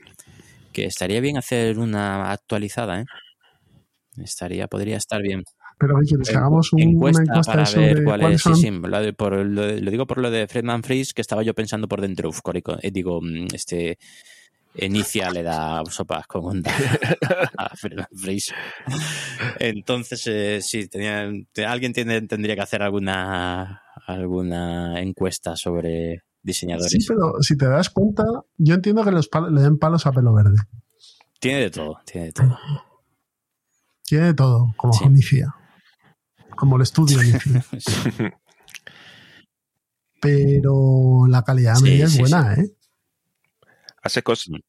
O sea que hay otros, que hay otros por ahí que tela, ¿eh? O sea, ¿cuántas reimplementaciones de patchwork Sí, ah, ya? por cierto, esta semana ha salido otra. O de, o de Codenames. Mm. Esta semana ha salido uno de mudanzas. ¿De qué? ¿De, de Patchwork? O sea, este Sí, nuevo, patchwork de mudanzas. este nuevo que se plantea, o sea, que, ha- que ha presentado en ese en Friedman Freeze, que es parecido a la Sí, el fi- eh, o algo, así. Sí. Pues tiene mucho, muy buena pinta. Luego está el de los faisanes. Pero que seguramente no esté mal ese juego. Hombre, ¿eh? a ver, este hombre sabe hacer juegos, ¿eh? Después le podrán salir mejor o peor, pero Y siempre intenta buscarle algo Sí, sí. más. sí. Sí, es, es de los más originales que hay, ¿eh? de, de los que más innovan. Y Lo que te-. Yo hasta ahora, siempre que he jugado algo de este señor, siempre me encuentro un juego. Mm. De verdad. Algo que realmente te inspira a, a divertirte, a jugar, a, a hacer un planteamiento estratégico, aunque sea, aunque sea pequeñito, pero algo hay siempre. Y siempre es verdad que le da una vuelta de tuerca a los juegos. Bueno, Vale, Voy al siguiente, por orden de antigüedad. Pues uno que ya he jugado otras veces, pero que lo hemos retomado con fuerza últimamente, que es el Five Tribes. Que, bueno, que decir, es un juego súper abstracto. O sea, cinco tribus, bueno, pues, pues cinco tribus. Que al final lo, lo que tienes que hacer es, tienes una, un, una- un espacio de, no sé, si 6x6 o 7x7, no me acuerdo, losetas cuadradas. En cada loseta hay tres meeples y tienes que coger esos tres meeples y ir colocándolos orto- ortogonalmente de uno en uno hasta terminar en una loseta. Y ejecutas la acción de esa loseta y del último meeple, del color del último meeple que hayas puesto. Según la potencia depende del número de meeples de ese color. ¿Vale? O sea, la regla es sencillísima, es que poco más que eso hay. Eh, eso al principio, claro, después a medida que se van redistribuyendo los meeples al hacer movimientos, pues va a haber más o menos en cada una de las losetas y tú vas a cuando quitas los meeples de una loseta mm, eh, pasas a controlarla. Y, y, vamos y poco más. Y hay unos dioses que te dan poderes especiales. Eh, a, mí o vuelta a probar unos años después me sigue pareciendo un juegazo ¿eh? sigue pareciendo. Es verdad que es abstracto como el solo pero súper entretenido. Es, partidas rápidas de media hora como, no sé, 40 minutos como mucho, muy diferentes unas a otras. Y, y- y me encanta. Probado, una, probado de nuevo después de unos cuantos años y me sigue pareciendo un gran juego. Muy, muy, muy, muy entretenido. Eh, Un número mínimo de gente que puede eh, jugar esto. mínimo Bien. dos jugadores, o sea, es, el es dos jugadores, de hecho casi te lo diría como un número máximo. El juego eh, creo que admite hasta cuatro, me parece, de dos a cuatro jugadores. Sí, pero el número que tú Lo crees mejor que es es el más dos óptimo. o tres. Mm, si es Pero- gente con poco AP, porque el juego tiende a un análisis parálisis brutal, porque tú, tú no puedes ir pensando tu turno antes de, empe- de- antes de que llegue tu turno. O sea, tienes que saber, hasta que no, no juega el jugador anterior, no puedes empezar a pensar tu turno, porque te lo cambia totalmente. Y hay tantísimas opciones con esa única regla, que es que coges una loseta y la vas poniendo ortogonalmente los meeples en las siguientes. Con esa única regla es que hay tantísimas opciones que te puedes pasar mucho tiempo pensando la mejor. Entonces, si juegas con gente con mucho AP, mm, evita este juego. Mm, Si no lo puedes, o sea, si lo juegas con alguien con mucha AP, juega a dos jugadores. Pero si hay gente que juega, pues no sé, como a mí particularmente me gusta jugar eh, sin pensar mucho las jugadas, más por intuición que por, me- no por nada, o sea, no, quiero- no quiero juzgar a nadie, sino porque me, me entretiene más, ¿no? me entretiene más jugar por intuición que, que pensando cada, cada posibilidad, los puntos que obtendría en cada posibilidad de movimiento. Prefiero, yo creo que esta, uy, yo creo que esta forma, este movimiento va a ser cojonudo. Y lo hago y ya está. Y no, y después pues saldrá bien o saldrá mal. Pero no me gusta contar puntos. Entonces, de esa manera, jugándolo a tres está muy bien. Porque tiene un- una mecánica que es la de orden de turno, que es, es una, una puja con dos. Tú tienes dos turnos en cada ronda. Entonces pujas por cada uno de esos dos, de esos dos turnos. Entonces a tres jugadores sale, sale mejor. A tres jugadores esa mecánica sale mejor. Lo que pasa que según la puja, a lo mejor puede que tus, en tus dos turnos seas el primero y el último. En dos jugadores, bueno, no pasa nada porque en medio solo tienes dos turnos, los dos del otro jugador. Pero a tres jugadores, si, si se da esa situación, tendrías cuatro turnos en medio de, los otros dos jugadores. Entonces se puede alargar mucho ahí el. Con, si hay mucho AP, se puede alargar, alargar mucho el entreturno. Y a cuatro jugadores ya tendrías seis turnos en medio si se da esa situación. Entonces, pues sí puede ser problemático con gente que tiene AP. Si es, si juegas con jugadores que no tengan AP, a tres jugadores va estupendo, va muy bien, muy bien. Tiene un par de expansiones que las tengo ahí guardadas, pero que todavía no las, no las he sacado. Ah, pero bueno, Pero, bueno, ya, la- ya hablaré de ellas. El juego base está estupendo. Vale. Pues nada, esto es Five Tribes. Está en Sí, español sí. esto, ¿no? Mm. Está Days of Wonder, es, lo, lo publica. Pues os voy a contar una historia. Estaba viendo yo la partida esta que están sacando los de Bisludic en gira y están. Y me corrió, me yo la envidia. Entonces le dije a Alberto oye Alberto, esto del gira y están que jugáis ahí online, esto como, ¿cuántas partidas organizas? Dice, yo constantemente estoy jugando. Digo, ¿y tienes alguna de novatos? Dice, no, pero montamos una ahora mismo.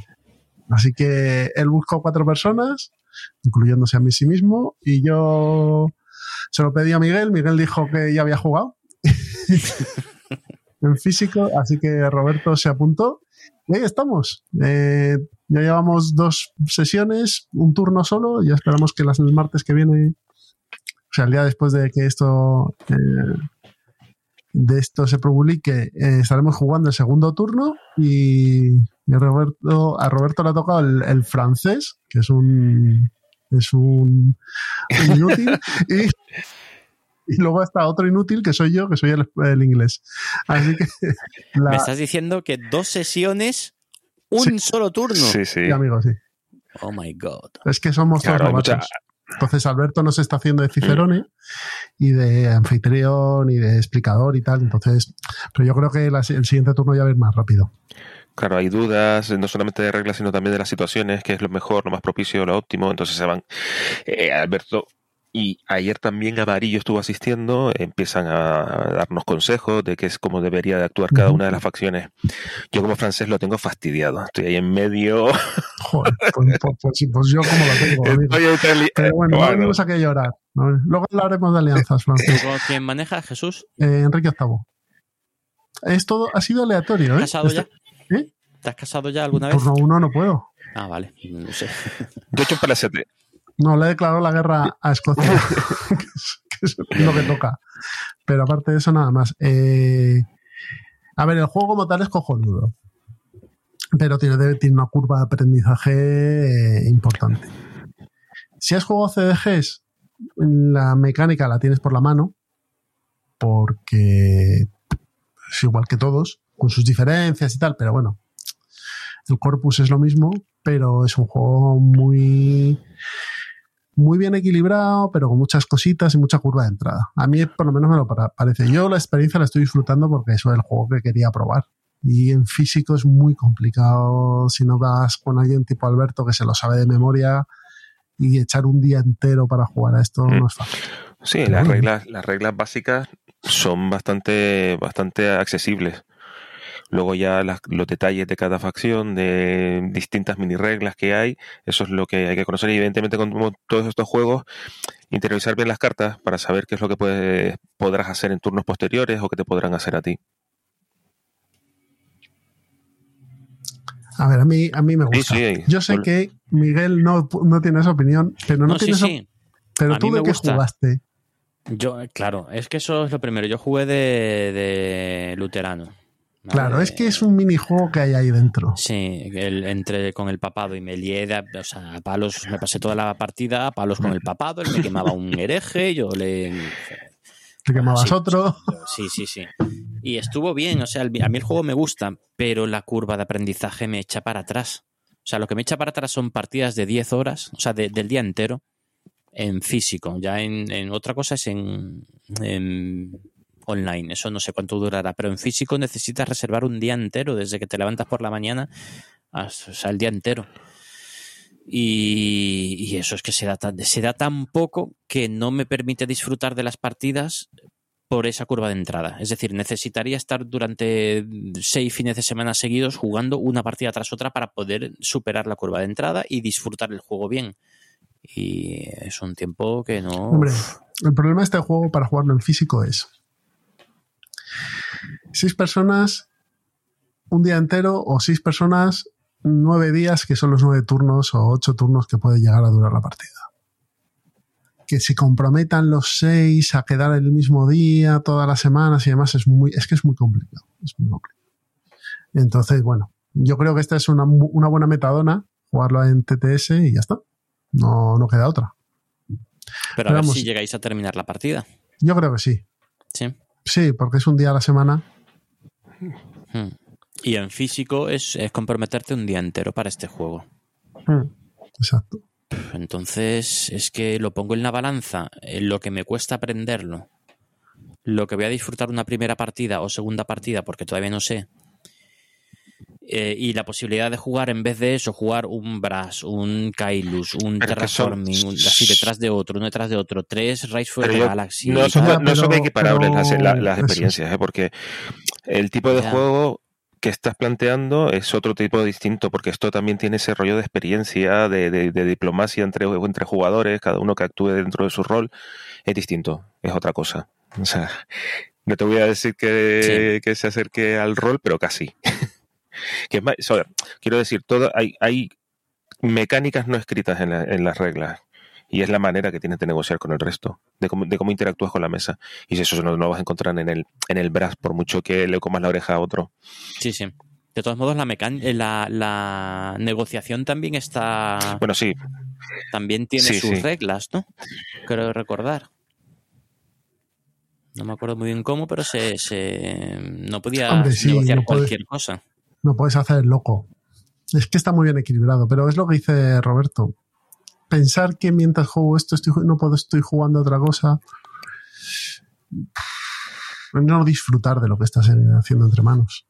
No voy, a poner, no voy a poner otro ejemplo porque es muy, muy soez, pero vamos, sabéis, sabéis a lo que me refiero. Entonces, mm, al final, si estás haciendo esto, lo estás haciendo y estás disfrutándolo.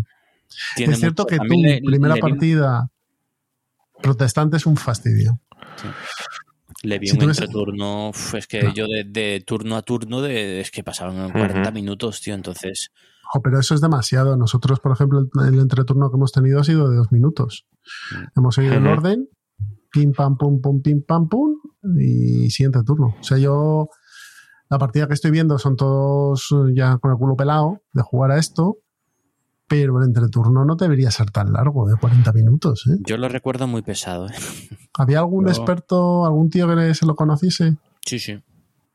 Sí, está, bueno, estaba Luis Flay, que, que creo que era la primera vez que lo jugaba, igual que yo. Entonces pero no es estaba- experto, coño. No, no, no, pero, pero, pero, pero estaba Willinch, estaba Amarillo, y no me acuerdo quién más. Amarillo no es experto de nada, no, tampoco nos vale. ¿Había algún pedrote por ahí o algo así? No. Ah, amigo.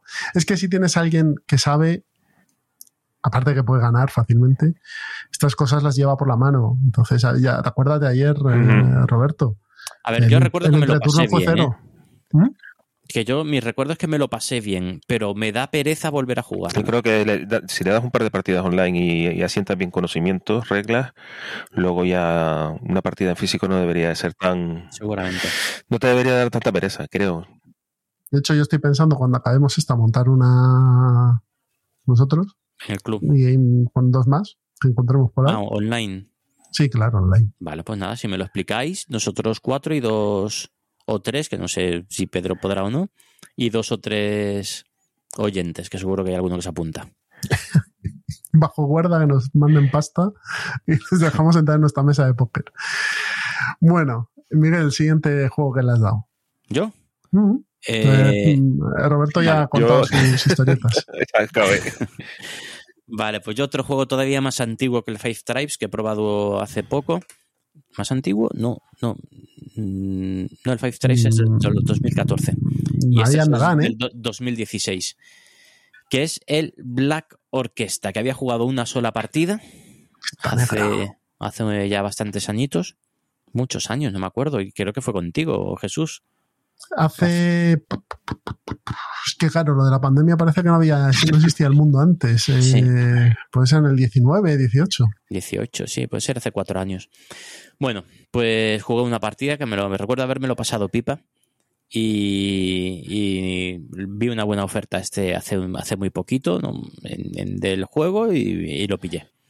Black Orquesta, Orquesta Negra. eh, en el juego en el que tenemos que acabar con, con Hitler.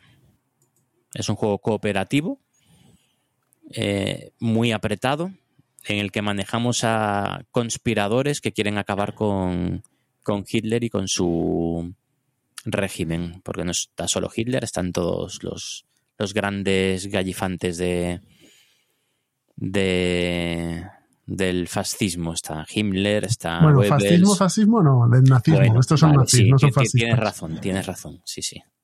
Cierto. Eh, del, del nazismo. Están, a ver, están Himmler, eh, Goering, eh, sí. Rudolf Hess, eh, Goebbels. Goebbels, eh, ¿cómo se llamaba este? Ay, sí. El del partido, no me Sí, acuerdo, sí. Bormann Bormann. y alguno Y sí, más. y nos Se me olvida uno. Pero bueno, eso, están. eh, hay un montón de localizaciones, eh, al principio muy reducidas a Alemania, luego a medida que va pasando el tiempo, porque el- el- la línea temporal empieza un poquito antes de. Bueno, un poquito no, bastante antes de la, de la Segunda Guerra Mundial, creo que en el 31, 32. 31. 31, cuando sube al poder el, el, el partido nazi. Antes de las elecciones que gana y antes de las leyes de Nuremberg y to- todos, todos, e- todos esas, esos sucesos, la noche de los cristales rotos, las, leyes de Nuremberg, las, las siguientes elecciones, todo eso son eh, eventos que están en el juego y que van provocando mm, cosas. Pasan cosas, los Juegos Olímpicos y tal la apertura de los campos, hasta que eh, se bueno, la anexión de Austria, la invasión de Polonia, y todo eso va creando un clima en el que los conspiradores son cada vez más sospechosos, en el que cada vez el- que eso es uno de los valores importantes del, del juego es la sospecha que levanta cada uno de los conspiradores y el otro es la la el tirón que tiene Hitler entre su bueno el tirón la- no el, la el- es el sospecha, militar Eh, la, la sospecha, o sea, los, los conspiradores tienen nivel de sospecha y nivel de compromiso. compromiso también efectivamente sí Y, luego Y está el nivel de apoyo militar a Hitler. Eso es. El nivel de compromiso pues va bajando, subiendo en función de pues sucesos que van, cosas que puedes ir haciendo tú y también eventos. Por ejemplo, con la noche de los cristales rotos pues sube un nivel el, el compromiso de los de casi todos los jugadores o de todos, no recuerdo. Y bueno, es, un- es un juego de cartas, básicamente, dirigido por cartas y en el que eh, dentro de esos eventos, a lo largo de esos eventos, bueno, tú, tú vas a ir robando una car- unas cartas de ayuda y dentro de esas cartas de ayuda pues te vas a encontrar con, con posibilidades de atentados contra el contra Hitler. Que la verdad es que dicho así todo suena muy un poco un poco gore y Hombre, un teniendo- poco teniendo en cuenta- teniendo en cuenta la víctima, pues No, y que, y que le intentaron asesinar 17 veces o algo así, pues. sí, sí, a ver, sí. tiene, tiene varias cosas chulas este juego. Como dice Miguel, la, la mecánica es muy sencilla. es- tienes un, Y puntos de acciones. muy bien, tío, muy, muy bien. puntos de acciones y te vas moviendo por el mapa y, y vas haciendo cosas, cambiando cartas o jugando cartas, El etcétera, mapa se va ampliando a medida que pasan esos eventos. hasta que llega un momento que empieza a reducirse porque la guerra Sí. va cambiando de, de torna. Pero lo que lo chulo, aparte de que los personajes que llevas son reales y te cuentan su historia, que los pobres casi todos acaban fusilados, eh, lo chulo que tiene es que no tienes ningún tipo de control sobre la partida, aunque tú creas que sí. Porque llega un momento en el que una mala tirada te puede, te, te puede hacer que acabes en la, en la comisaría de la Gestapo y vaya otro a sacarte y se acabe dentro también y al final se lía parda. Porque en la partida que jugamos nosotros, Miguel, perdimos porque acabamos todos metidos en, en la, en la Gestapo. Entonces, te puede pasar eso. Es eh, muy- el juego es muy difícil. Claro, eso es- eso te es puedes ver que vayas a hacer un, un atentado y te salga mal, y Mm. te, y te vaya, y te, pues eso, te, te encalomen o, o cualquier cosa. Entonces, la sensación de control es cero. Tú vas ahí eh, intentando no levantar mucho la cabeza hasta que tengas que dar el, el golpe definitivo, pero en el resto del tiempo vas con un poco como pollo sin cabeza, ¿no? Y luego vienen los eventos que son maravillosos y como te salga uno malo, te, te echa de la partida. Entonces, esa sensación de eres un conspirador, estás intentando hacer algo, eh, conoces a los otros, eh, vas haciendo cosas y tal, pero en cualquier momento se puede ir todo a tomar por saco, está muy bien reflejado en el juego. Ese sentimiento de, de los conspiradores. ¿Y qué tal el efecto líder? Eh, no es de los juegos que más efecto líder tienen, en mi opinión. Hombre, puede haber uno que diga, haz esto o lo otro, y tú le puedes decir, vete al guano, fácilmente. Sí. Lo que pasa es que hay tanto que hacer. Y es tan Sí, que complicado. no hay que- obviedades que te diga otro, no, tiene que hacer esto porque es lo mejor. Claro, a lo mejor fulanito tiene el, el complot de, del veneno. Pero el veneno tiene Zutanito que está al otro lado del mapa. Sí. Y claro, Nosotros Zutanito también- tiene que venir y el otro ir, porque claro, lo del veneno hay que hacerlo en una ubicación exacta, en un momento exacto, y, y que no te pille ningún gerifalte nazi, porque cuando empiezas tu turno en el mismo sitio que hay un gerifalte nazi, te, da, te hacen algo, te quitan compromiso, te suben la sospecha, y son acumulables. Con lo cual, si por desgracia caes en Nuremberg, cuando están en todos allí, te dan hasta en el paladar. Entonces es, es Y un cuando poco termines tu, terminas tu turno, mm, o sea, al final del turno de cada jugador eh, se mueven los, los grandes líderes eh, nazis. Entonces, cuando tú terminas tu turno, no sabes cómo va a estar la situación al principio de tu siguiente turno. Ya. Entonces, pues, pues puede pasar Y lo hay más evento. grande. Y siempre hay evento. Sí. Y, y como acabe la guerra y no hayas matado a Hitler, pierdes. Y los eventos lo que van marcando son es el, el transcurrir del tiempo. Eh, Y la verdad es que el juego está, está diseñado Muy bien, muy bien, porque también al final, eh, en los últimos turnos tiene la ventaja de que el apoyo militar a Hitler se reduce mucho, entonces es más fácil matarlo. Pero ya los jugadores están tan, tan, tan, tan apretados que, que, bueno, una cosa equilibra a la otra. Mientras que en los turnos medios, en los turnos intermedios, en, en la fase intermedia del juego, el apoyo militar a Hitler es muy alto. Entonces necesitas, eh, o sea, el número de éxitos que necesitas en la tirada de, de dados de, de un atentado depende de, por un lado, de tu sospecha, nivel de sospecha, ¿vale? Y por otro, del nivel de apoyo a Hitler. Entonces, en los años intermedios, el nivel de apoyo es tan alto que necesitas una tirada de dados muy buena. A los complots. Lo, lo que llevan son eh, lo que tienes que rellenarlo es con objetos para hacer el complot. Si tienes todos los objetos, tiras tantos dados como objetos que tengas, que normalmente son cuatro como máximo. Si el apoyo militar de Hitler está en cinco y, está, y puedes llegar a estar en ocho, imagínate tú. Empi- Y empieza a veces en tres. Claro, tienes que jugar cartas, el otro que te apoye. O sea, tienes que montar un tinglao para poder matarle. Para que el cuidado. francotirador esté en el Sí, momento idóneo. sé, o, el avión se estrelle, o, el- o la bomba en el, el de Valkyria, pues de pase. y Valkyria tal. sale ese, ese Sí que dices, no me extraña que Stauffenberg no tuviese oportunidad. Y con respecto al efecto líder, nosotros también eh, jugamos mucho, mucho a cooperativos. Mucho. La verdad es que en casa lo jugamos mucho los, los cooperativos. Entonces ya, ya tenemos más que comprobado que funciona mucho mejor la mente colmena que el efecto líder. Pero vamos, pero de, pero, pero con, diferencia. Entonces, to- todos tenemos que, que colaborar eh, a la hora de, de dar ideas para ver cómo salimos del embrollo. Porque es que si uno lleva el cotarro, eh, no. O sea, funciona mucho mejor que todas las ideas de cuatro personas que las de una. Pero vamos, pero clarísimamente. ¿eh? Muy bien, pues nada, Orquesta Negra está en español, así que Sí. ha salido la segunda edición por Ludonova, que sacó también la primera. Mm. Bueno, pues yo voy a cerrar porque tú ya no tienes más, Miguel, y a mí quedan tres. Yo he jugado un- algunas partidas que después comenté un poquito Vale. por encima. Muy, muy por encima. Marvel Champions, que he estado aquí jugando Bien. también. He estado probando a. Ironheart, a Nova, a Sp- eh, bueno, vamos a ver. Yo he estado probando a Ironheart, a Spider, eh, a, a- SP, no, al otro, al SP, robot Spider. SPDR. a Penny Parker, básicamente, Sí. que es más fácil. Y eh, he probado a Cíclope y a, a Cíclope, a Fénix y a Gata Sombra. Y, hemos empezado la campaña de motivos siniestros. Ya Joder, yo llevo a Gwen-. Sí, claro, es que con mi hijo es muy fácil jugarlo. Yo llevo a, a Gwen Stacy y mi hijo lleva a Mace Morales. Y vamos a empezar ahora ya con el tercer escenario, que es el de misterio. La campaña muy bien. En el fondo no deja de ser, eh, no es una campaña de Sí, Arkham sí, Horror, es sí, otra cosa. Pero bueno, es divertida. Te meto alguna cartita más y tal. El Ironheart está muy bien. Es un poco complicada subirle de nivel, es cierto. Yo me quedé en nivel 2 y ya era bastante potente.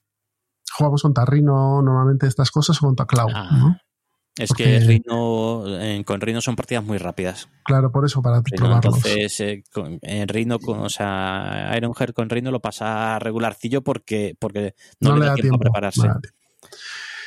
Eh, también jugué con Cíclope y con Fénix, ¿vale? Bueno, espera, con Penny Parker antes, y me gustó mucho la mecánica que tiene, la de las interfaces. Uh, pues es Pero complicado, ¿eh? es complicado de- moverla y demás, pero jugar. cuando- yo logré bajarme todas las interfaces y, y a tope. Lo que pasa es que juega con muy pocas cartas en mano, y eso es Sí, complicado. sí, sí. Cuando Lo que pasa es que mi hijo- tres. mi hijo llevaba Spider-Ham, entonces él sí Ah. que estaba haciendo más cosas que yo. Yo, hasta que me puso en marcha, le, nos costó más. Y esto jugamos contra Cloud, me acuerdo. Y luego Cíclope y Fénix. Y que los jugué los dos contra Rino para testearles.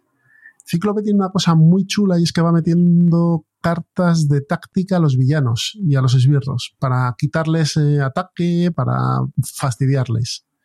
Y luego él se activa con esas cartas de, de táctica que va metiendo y dispara el rayo óptico y demás. Así a mí me gustó mucho la mecánica de, de Cíclope. Eso sí, Rino se lo pasó por la piedra. Porque, claro, lo malo es el. Cuando juegas uno solo, la amenaza que tiene Rino es muy baja. Entonces, a nada que te salgan tres cartas Mm. mal, estás fastidiado. Sí, Y Fénix me gustó. por eso. Mm. Fénix me gustó menos. Eh, tiene la opción de moderar, de contenida y, y- y desatada y tal, pero no, no logré encontrarle el- la gracia. Ten- Quiero volver a jugarla ya con mi hijo y, y con otro villano. Y Gata Sombra es bastante potente. Bastante Sí. potente. Mm. Coloso quizá bastante menos. Sí, Por- pero Coloso me lo estuvo llevando mi pinta- hijo, ¿eh? Coloso es el de las cartas de dureza, ¿no? Sí. Ten- Tenía buena pinta. A mí, yo leyendo, no lo he llegado a jugar, he leído las cartas y me daba la impresión de que era. De que no a lo mejor mi hijo no le encontró el punto. Pero Gata Sombra, con eso hay que se pone en fase, se quita, se pone, se quita, quita mucha amenaza, me- tiene alguna carta de golpe potente. Me recuerda un poco a Spider-Gwen en ese sentido. Pero bueno. Así que nada, empezaremos, seguimos con la campaña y luego jugaremos la de los mutantes. A ver con cuál, porque cuando acabemos esta, yo creo que ya tendremos a. A Lobezno y a Tormenta. O sea, mi hijo va a jugar con Lobezno probablemente. A lo mejor tenemos Team Lobezno Cíclope ahí haciendo parejitas. Pero bueno, ya veremos Tormenta qué tal. ¿Qué más tengo por aquí? Eh, jugué también a una partidita a Res Arcana, ¿vale? Sigo sin jugar lo de las expansiones, pero vamos, en las siguientes ya voy a empezarlo. Lo juego con mi hijo porque es un juego que domina ya bastante bien y es un juego de 25 minutos. ¿Y no qué sé si? Como un tiro. Sí. De hecho, yo creo que como se juega bien ese juego es a dos. Yo lo he Sí. jugado a dos. No, O sea, a dos Mm. bajo- pero, pero como un puñetero tiro, ¿eh? Mm. Eso sí, a ver, lo bueno que tiene ese juego es que son ocho cartas. Lo malo que tiene ese juego es que son ocho cartas.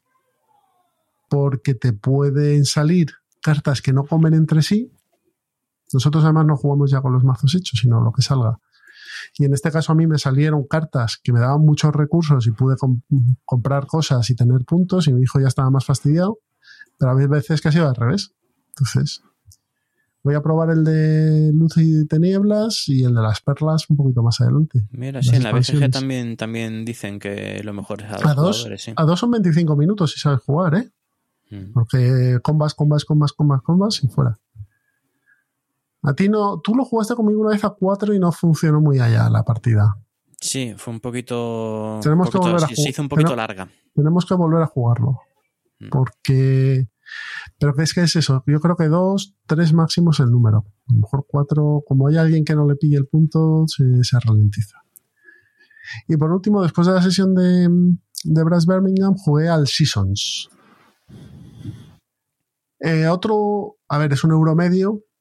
Eh, es un euro sobre unas invocaciones de unos magos durante tres años que van ganando cristales, que en el fondo son los puntos de victoria. Pero está bastante chulo el juego.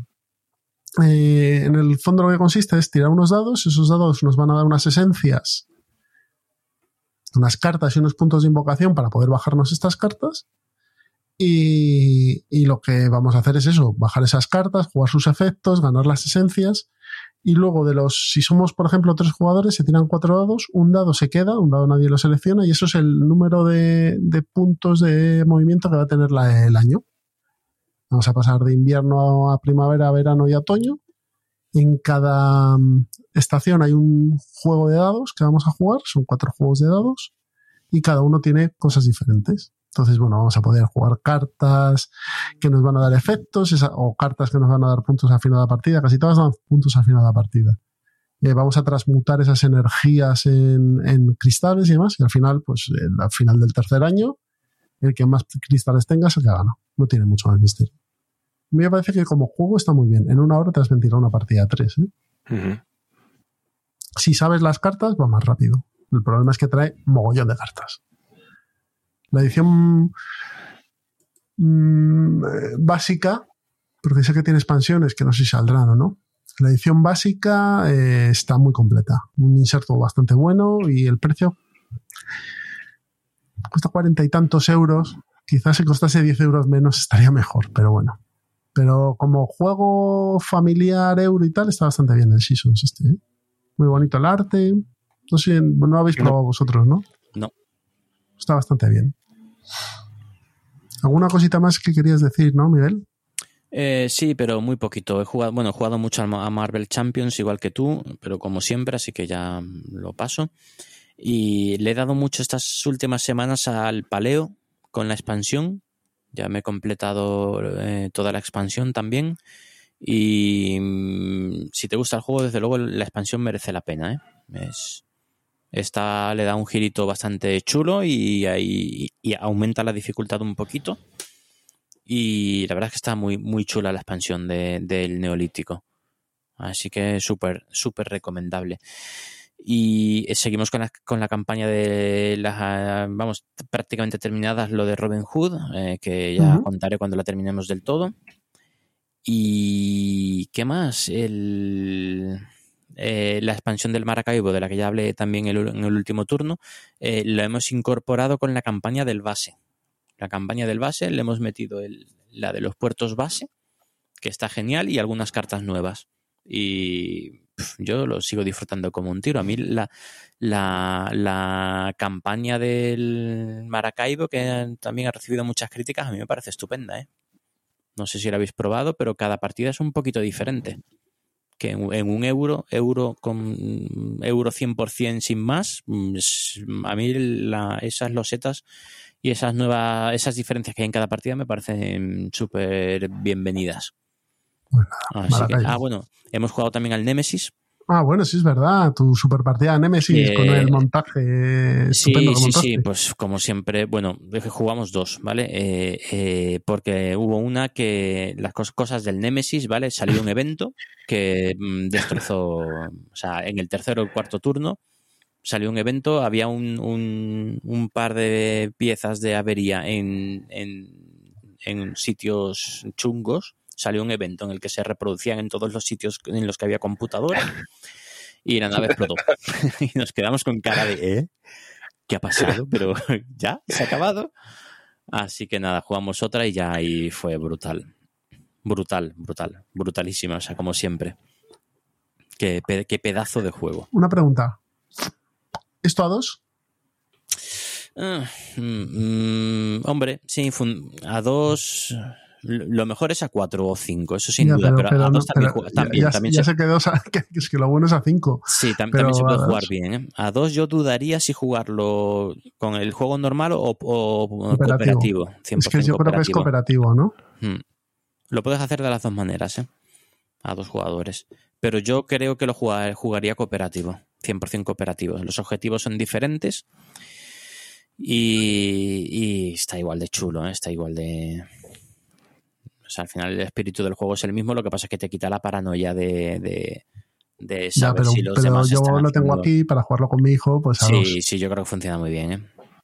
Que vayamos ahí esquivando aliens y demás. Esta vez jugamos con los sembradores de vacío. Ya hemos probado los tres, las tres razas diferentes y la verdad es que cada una le da un puntito. ¿Cuáles son? ¿Los, ¿eh? ¿Son los visitantes, los caneoformos estos y los...? Sí, los de los visitantes, los intrusos, los carnomorfos, que lo que hacen es mm, crecen cuando comen, o sea, necesitan comer o, o un huevo o un cadáver o uno de su propia especie de los pequeñitos, no me acuerdo cómo se llaman, y entonces van creciendo. O sea que es mm, la evolución de los alienígenas es muy diferente, ¿vale? Y está muy chulo, está muy chulo y además mete una mecánica que es la de las mm, las malformaciones, no, ¿cómo se dice? Las mutaciones. Que cuando te ataca un, un carnomorfo te provoca una mutación y bueno, eso te da un poder especial, pero al mismo tiempo te mata. ¿Vale? Te, o sea, huele. ¿Cómo era eso? Huele a. Es veneno, pero, pero hue- pero huele a canela.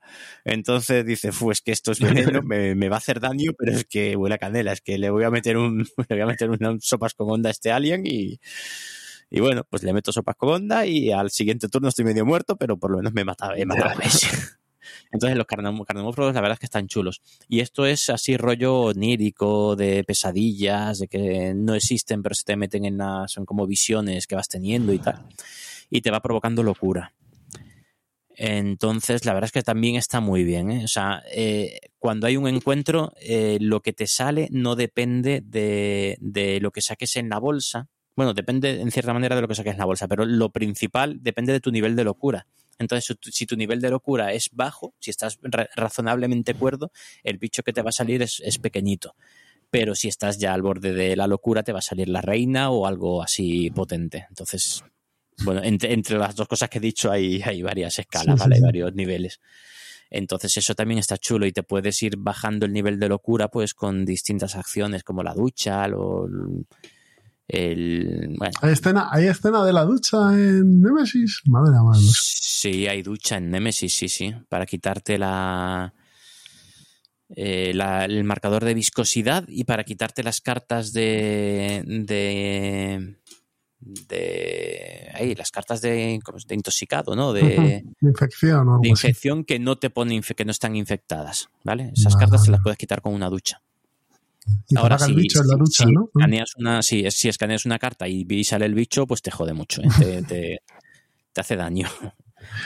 Muy bien. Entonces, nada. la verdad es que está chula la expansión de. Oye, Nemesis en Pues, las, en las CMCon esta que vamos a hacer eh, Tiene que caer, ¿no? tiene que caer, ¿no? Yo me lo, creo que me lo voy a llevar todo: el base, las expansiones, el de Marte, todo. Si me da La tiempo a pintar el de todo. Marte, todo. Bueno, pues nada, después de esto, eh, yo creo que ya hemos terminado con todo lo que tenemos aquí en la mesa de pruebas. Vamos a ir directamente al plan malvado.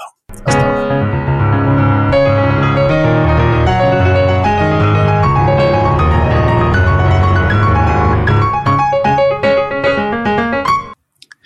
Se termina Ciudadano Mipel no sin antes pasar por el plan malvado. Ya sabéis, la sección donde hablamos de juegos de mesa que podemos disfrutar con nuestros hijos, familia, pareja o gente que no está tan metida y es tan enferma como nosotros en la afición.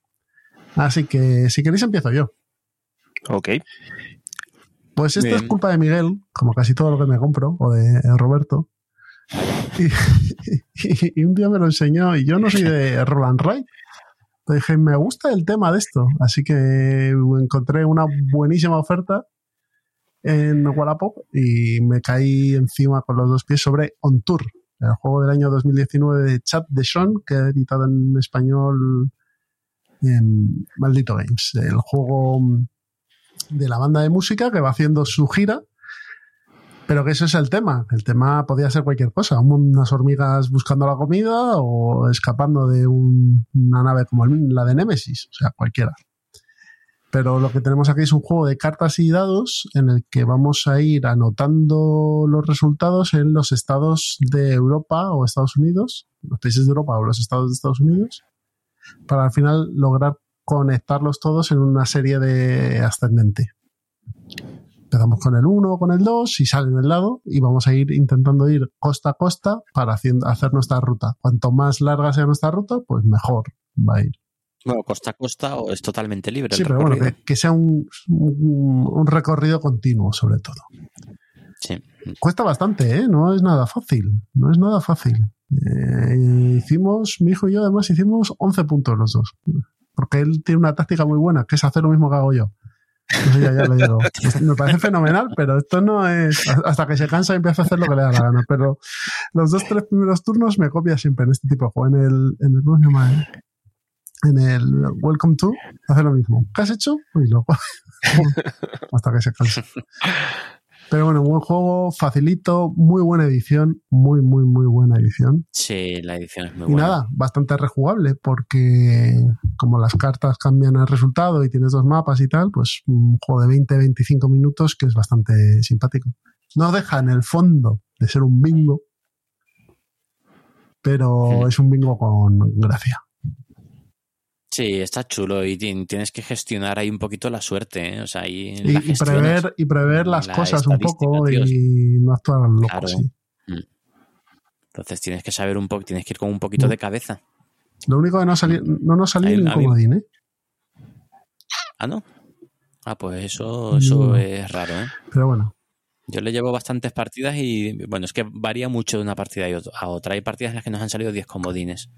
Entonces, claro, ahí conseguimos 30 y 40, y pico, 40 puntos. Pero está muy Sí, chulo. la- La, verdad tú no lo has probado, se. Pues No, está, es un juego, y mira que a mí este tipo de juegos ni me van ni me vienen mucho, pero bueno, como me lo comentó Miguel y el tema me parece chulo, pues dije, bueno, el tema, claro, el tema hiper pegado, pero me pareció chulo y dije, bueno, y además estos buenos juegos es bueno, pues sí, estos sí que se pueden jugar bastante bien en familia, porque admiten hasta ocho jugadores, creo, o algo así. Y el On Tour este admite, Sí. espera un minuto, justo hasta ocho. Entonces, eh, pues eh, en una, una sobremesa se puede jugar perfectamente, porque es un... A nada que alguien sepa contar, eh, ya puede jugar a esto. Pues nada, Genial. Y, y es un juego además que a mí me ha- con, con más partidas me ha gustado más. ¿eh? En vez de desinflarse, se me, ha ido, se me ha ido asentando y tal, y, y me, y me mola. Sí, se saca, de vez en cuando lo sacamos, partiditas Ujú. rápidas, que tampoco tienes que pensar una barbaridad porque el peso es bastante bajo. Pero la verdad es que está muy es un plan malvado juego, del sí, libro, gusta. de este juego. Mm. Yo Muy diría que bien. más que el Welcome to, fíjate.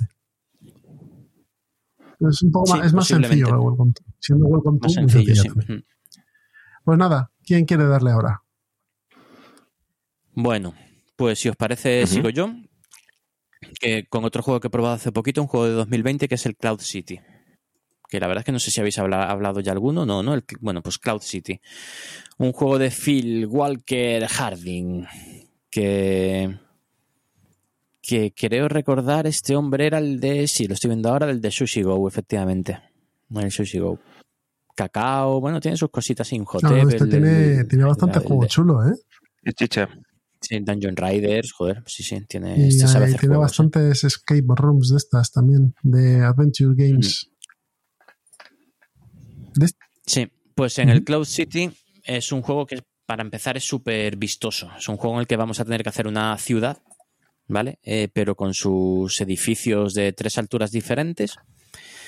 Eh, en cada turno pones una loseta con dos edificios y pones esos dos edificios. Verde, marrón y azul, creo recordar, y según el color, pues es de una altura.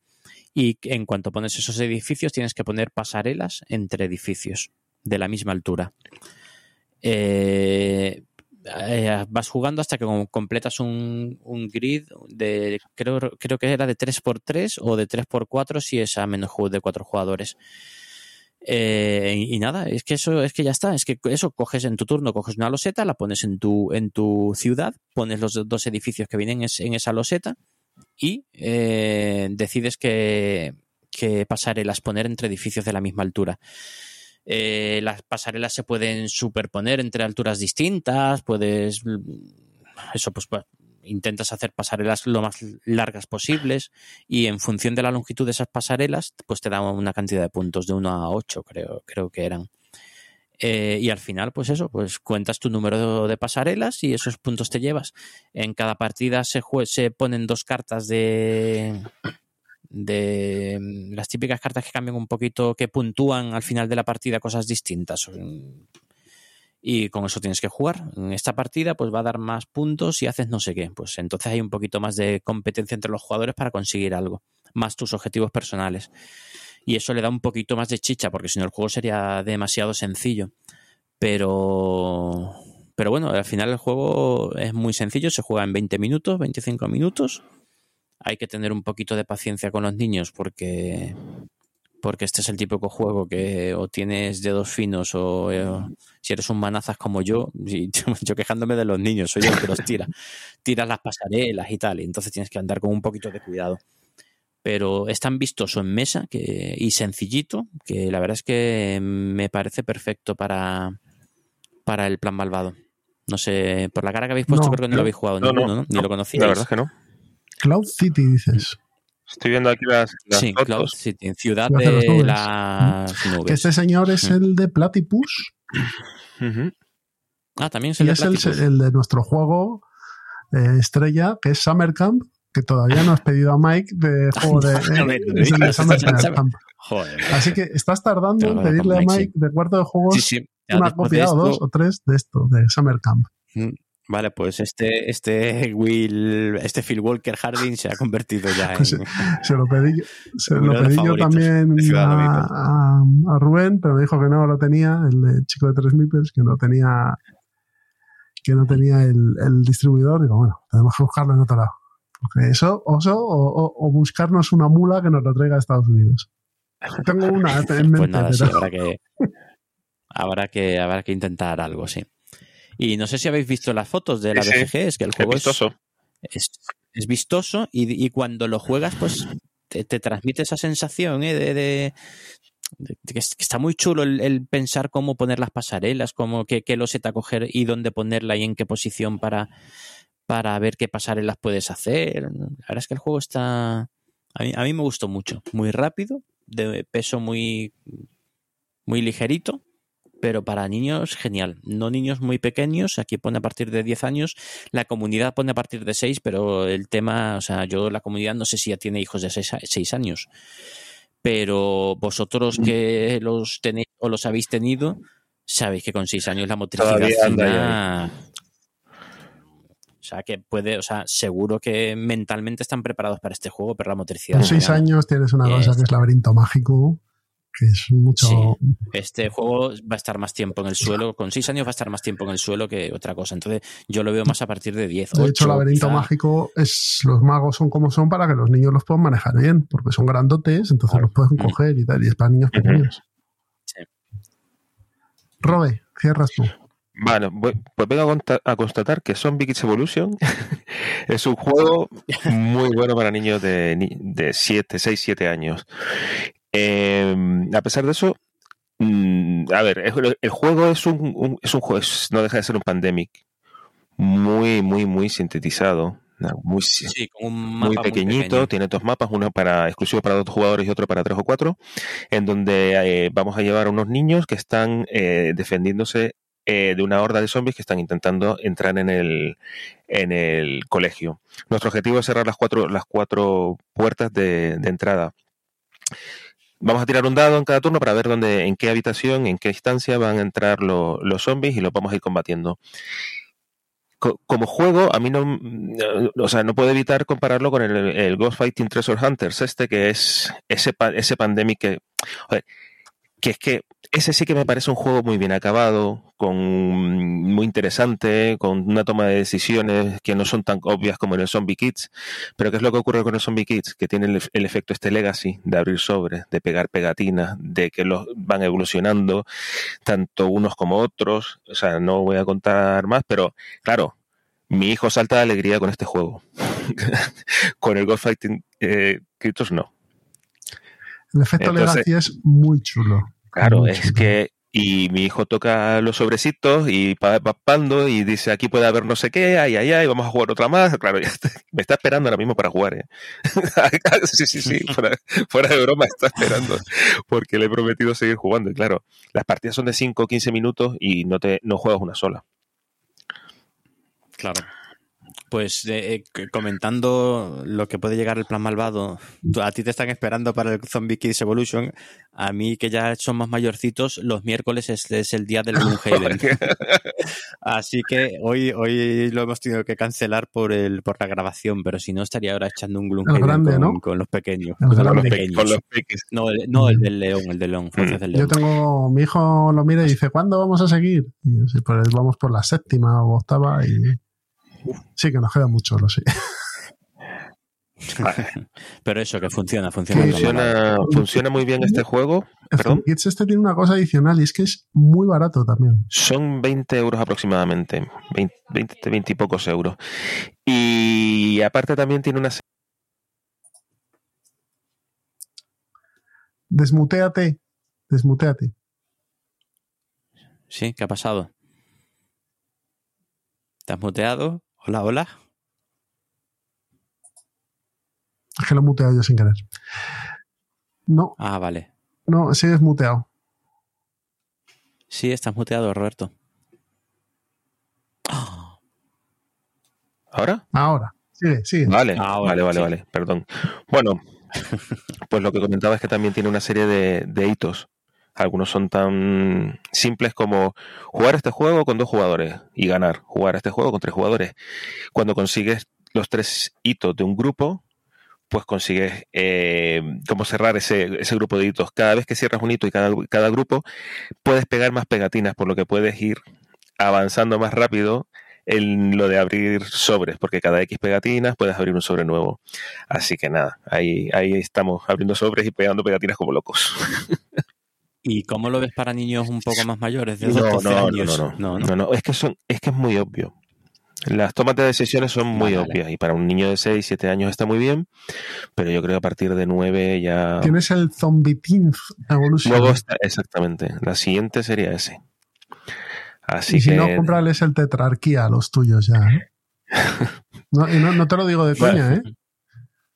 O sea, mi hijo juega al Tetrarquía bien. Tiene 10, eh, tu hija tiene 2, 3 más que él. Y el Tetrarquía tampoco es tan complejo de mecánicas, o complejo de ganarlo. Pero de mecánicas no es complejo, ¿eh? Yo creo que ya los hijos de Miguel están más por el muro de Adriano que otra cosa, ¿eh? A ver, quizás, a ver si así el año que viene me hacen la de. Y ese era Zombie Kids Evolution. Son Zombie Kids Evolution. Muy bien.